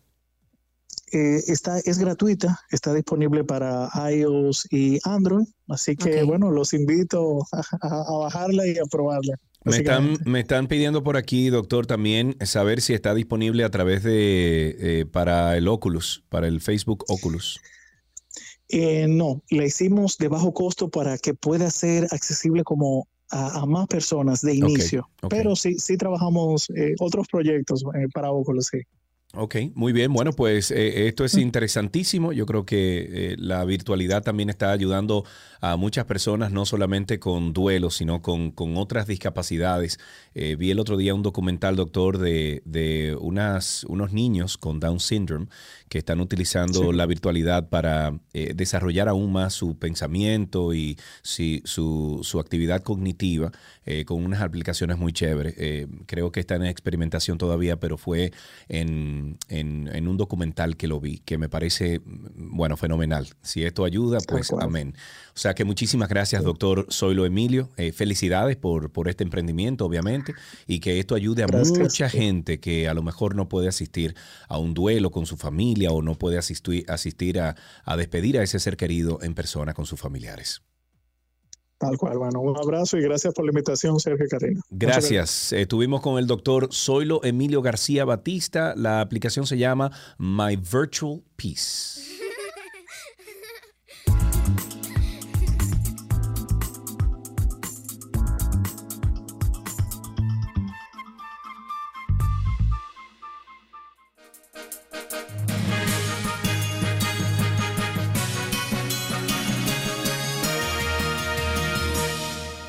Aquí están las noticias actualizadas. La semana pasada, la Sociedad Dominicana de Psiquiatría ha denunciado que las camas y los espacios tomados, entre comillas, prestados en el Hospital Moscoso Puello no habían sido devueltos. La dirección de ese hospital oyó el reclamo. El presidente de la entidad ha informado que las camas utilizadas en las crisis eh, o en la, la parte más dura de la crisis del COVID-19 ya han sido retornadas a esas unidades.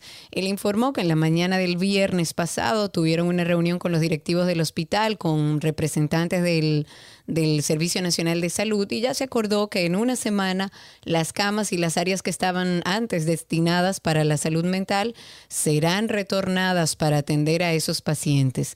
Y dijo que los psiquiatras del personal del Moscoso Puello y la Sociedad de Psiquiatría ya están muy agradecidos de las autoridades porque finalmente entienden la importancia que es la salud mental, sobre todo en los momentos que está viviendo nuestro país y el mundo. Y dijo, salud mental siempre es importante, pero más ahora dentro del contexto que la nación está viviendo a consecuencia de esta pandemia. En otra noticia tenemos que Raquel Rivera, quien es dirigente de la coalición de organizaciones populares sociales feministas o feministas y ambientalistas, denunció un supuesto intento de organismos de seguridad del Estado de secuestrar al dirigente Osvaldo Brito cuando éste se disponía a presentarse a una estación de televisión de Santiago para ser entrevistado, la representante de las organizaciones populares afirmó que Brito fue despojado de su mochila y que los presuntos agentes encubiertos alegaron falsamente que éste portaba un arma de fuego.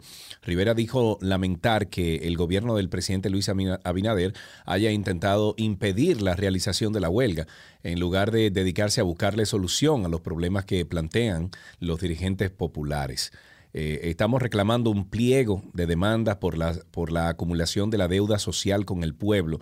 Eso afirmó Rivera al precisar que las organizaciones convocantes analizarán lo ocurrido y decidirán qué acciones tomar. Asimismo aseguró que la población ha respaldado en gran parte la paralización de actividades de este lunes en las 14 provincias del Cibao, en el norte de República Dominicana, aseguraron sus organizaciones eh, o organizadores quienes eh, reclamaron el éxito del paro a pesar de los intentos del gobierno por desacreditarlo. El pliego es tan grande, No tan sé. grande, que yo creo que ellos no quieren que le hagan nada, ellos lo que quieren es Claro, hacer lío. claro. Y con todo respeto, y yo soy abanderada de las movilizaciones y de que la sociedad reclame lo que le corresponde por derecho.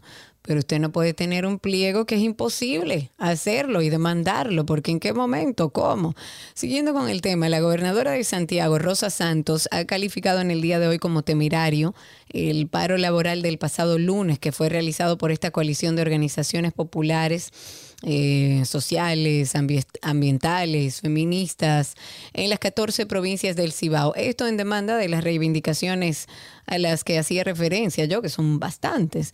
Santos dijo que el movimiento huelgario fue utilizado por desaprensivos para realizar saqueos en los comercios, para atracar a transeúntes. Y cito, dice, ese paro lo que sirvió fue para que los vándalos se aprovecharan de la ciudadanía.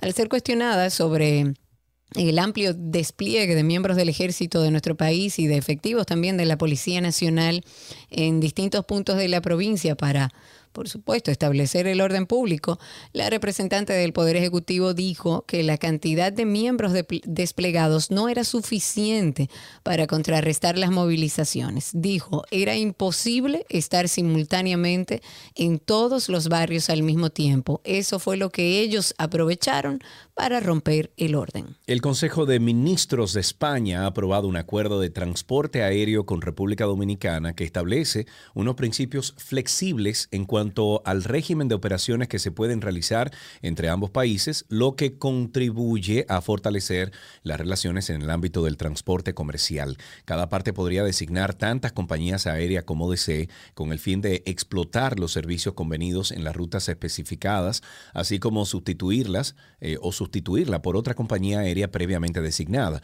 En cuanto a la capacidad, las aerolíneas designadas de cada parte que presten servicios en cualquiera de las rutas estipuladas en el acuerdo técnico disfrutarán de una igualdad de oportunidades justas y equitativas.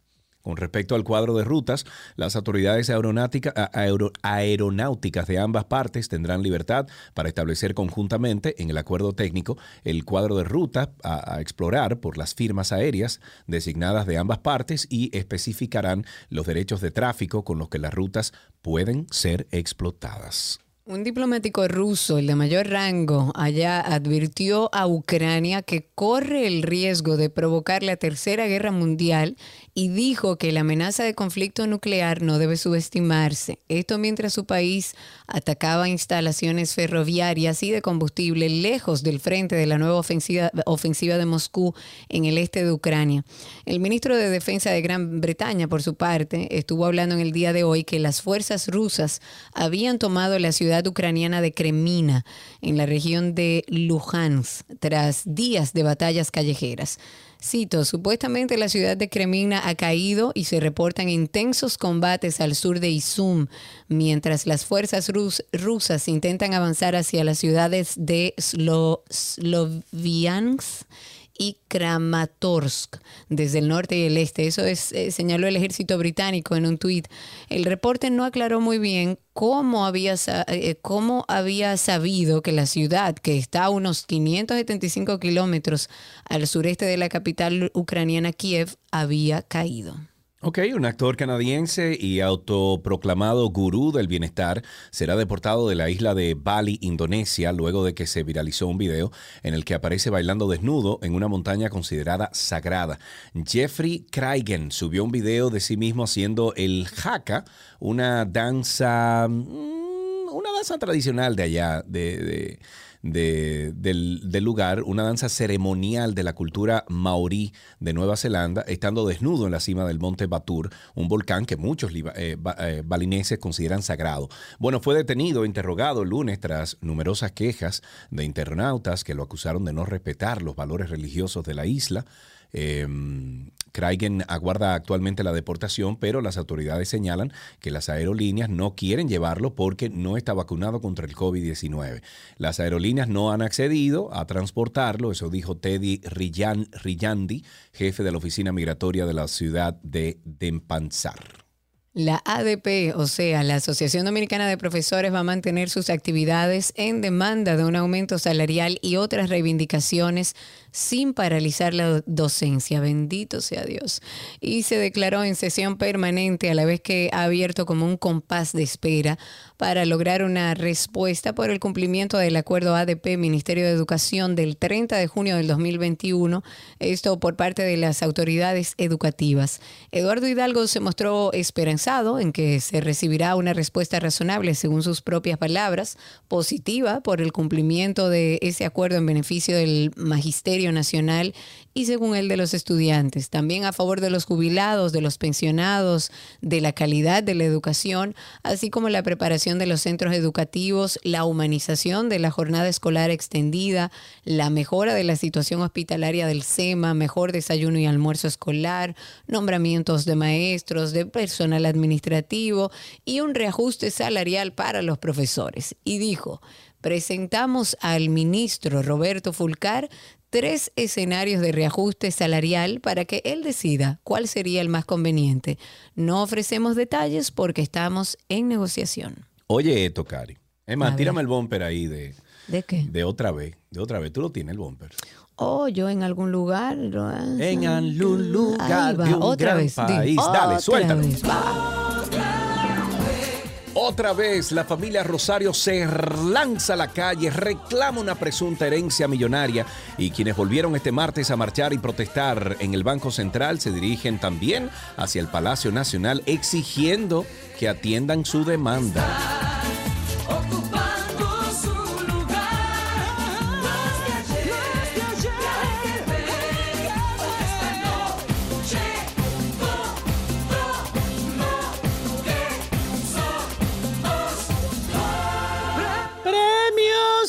Rosario. y de ahí nos vamos a un tuit del día. A propósito de los rosarios, por supuesto, compartimos un tuit del día de nuestro querido Alan Bourdiet, que está cogiendo una lucha. Y dice, estudien niños para que no sean de los rosarios que andan, entre comillas, protestando. Con esto finalizamos estas noticias actualizadas aquí en 12 y 2. Nuestro podcast de Karina y Sergio After Dark. Recuerden ustedes que tenemos un, un, podcast que hemos querido hacer con la intención de llevar información para todos ustedes, para que puedan utilizarla a su favor, para que tengan conocimiento de diferentes cosas relacionadas a la salud mental, al bienestar, incluso para la educación de sus hijos. Y ahora nos hemos dedicado a hacer una serie de todo aquello que nadie nos explicó a lo largo de nuestro crecimiento y que vamos aprendiendo y entendiendo en, la medida que vamos creciendo también. Hablamos de la importancia de, de, decir que no, porque nadie nos explicó el no, de lo que nadie nos explicó sobre la muerte también. Y el episodio más reciente y que estrenamos el, el viernes pasado habla sobre lo que nadie nos explicó del fracaso y vamos a escucharlo. Esta vez continuando nuestra serie de Nadie nos explicó, hemos hablado sobre la muerte, sobre el no y ahora hablaremos sobre el fracaso. ¿Qué significa para ustedes el error? Cuando nosotros vemos el fracaso como algo únicamente negativo, entonces nosotros creemos que no podemos mejorar, que debemos rendirnos. Esta manera de pensar puede hacer que nos castiguemos indebidamente o que castiguemos indebidamente a aquellos que cometen errores. Que el fracaso y el error se convertían en un aprendizaje porque se le daba énfasis a la solución y no siempre está enfocándose en el error, en el fracaso, en lo negativo y eso lo único que hace es bajar la autoestima, hacerte sentir que tú no puedes y crearte muchas dificultades para la vida adulta. Los grandes emprendedores siempre dicen que ellos han aprendido más del fracaso que del éxito porque te obliga a cambiar lo que estás haciendo, a hacer algo diferente. Karina y Sergio, After Dark.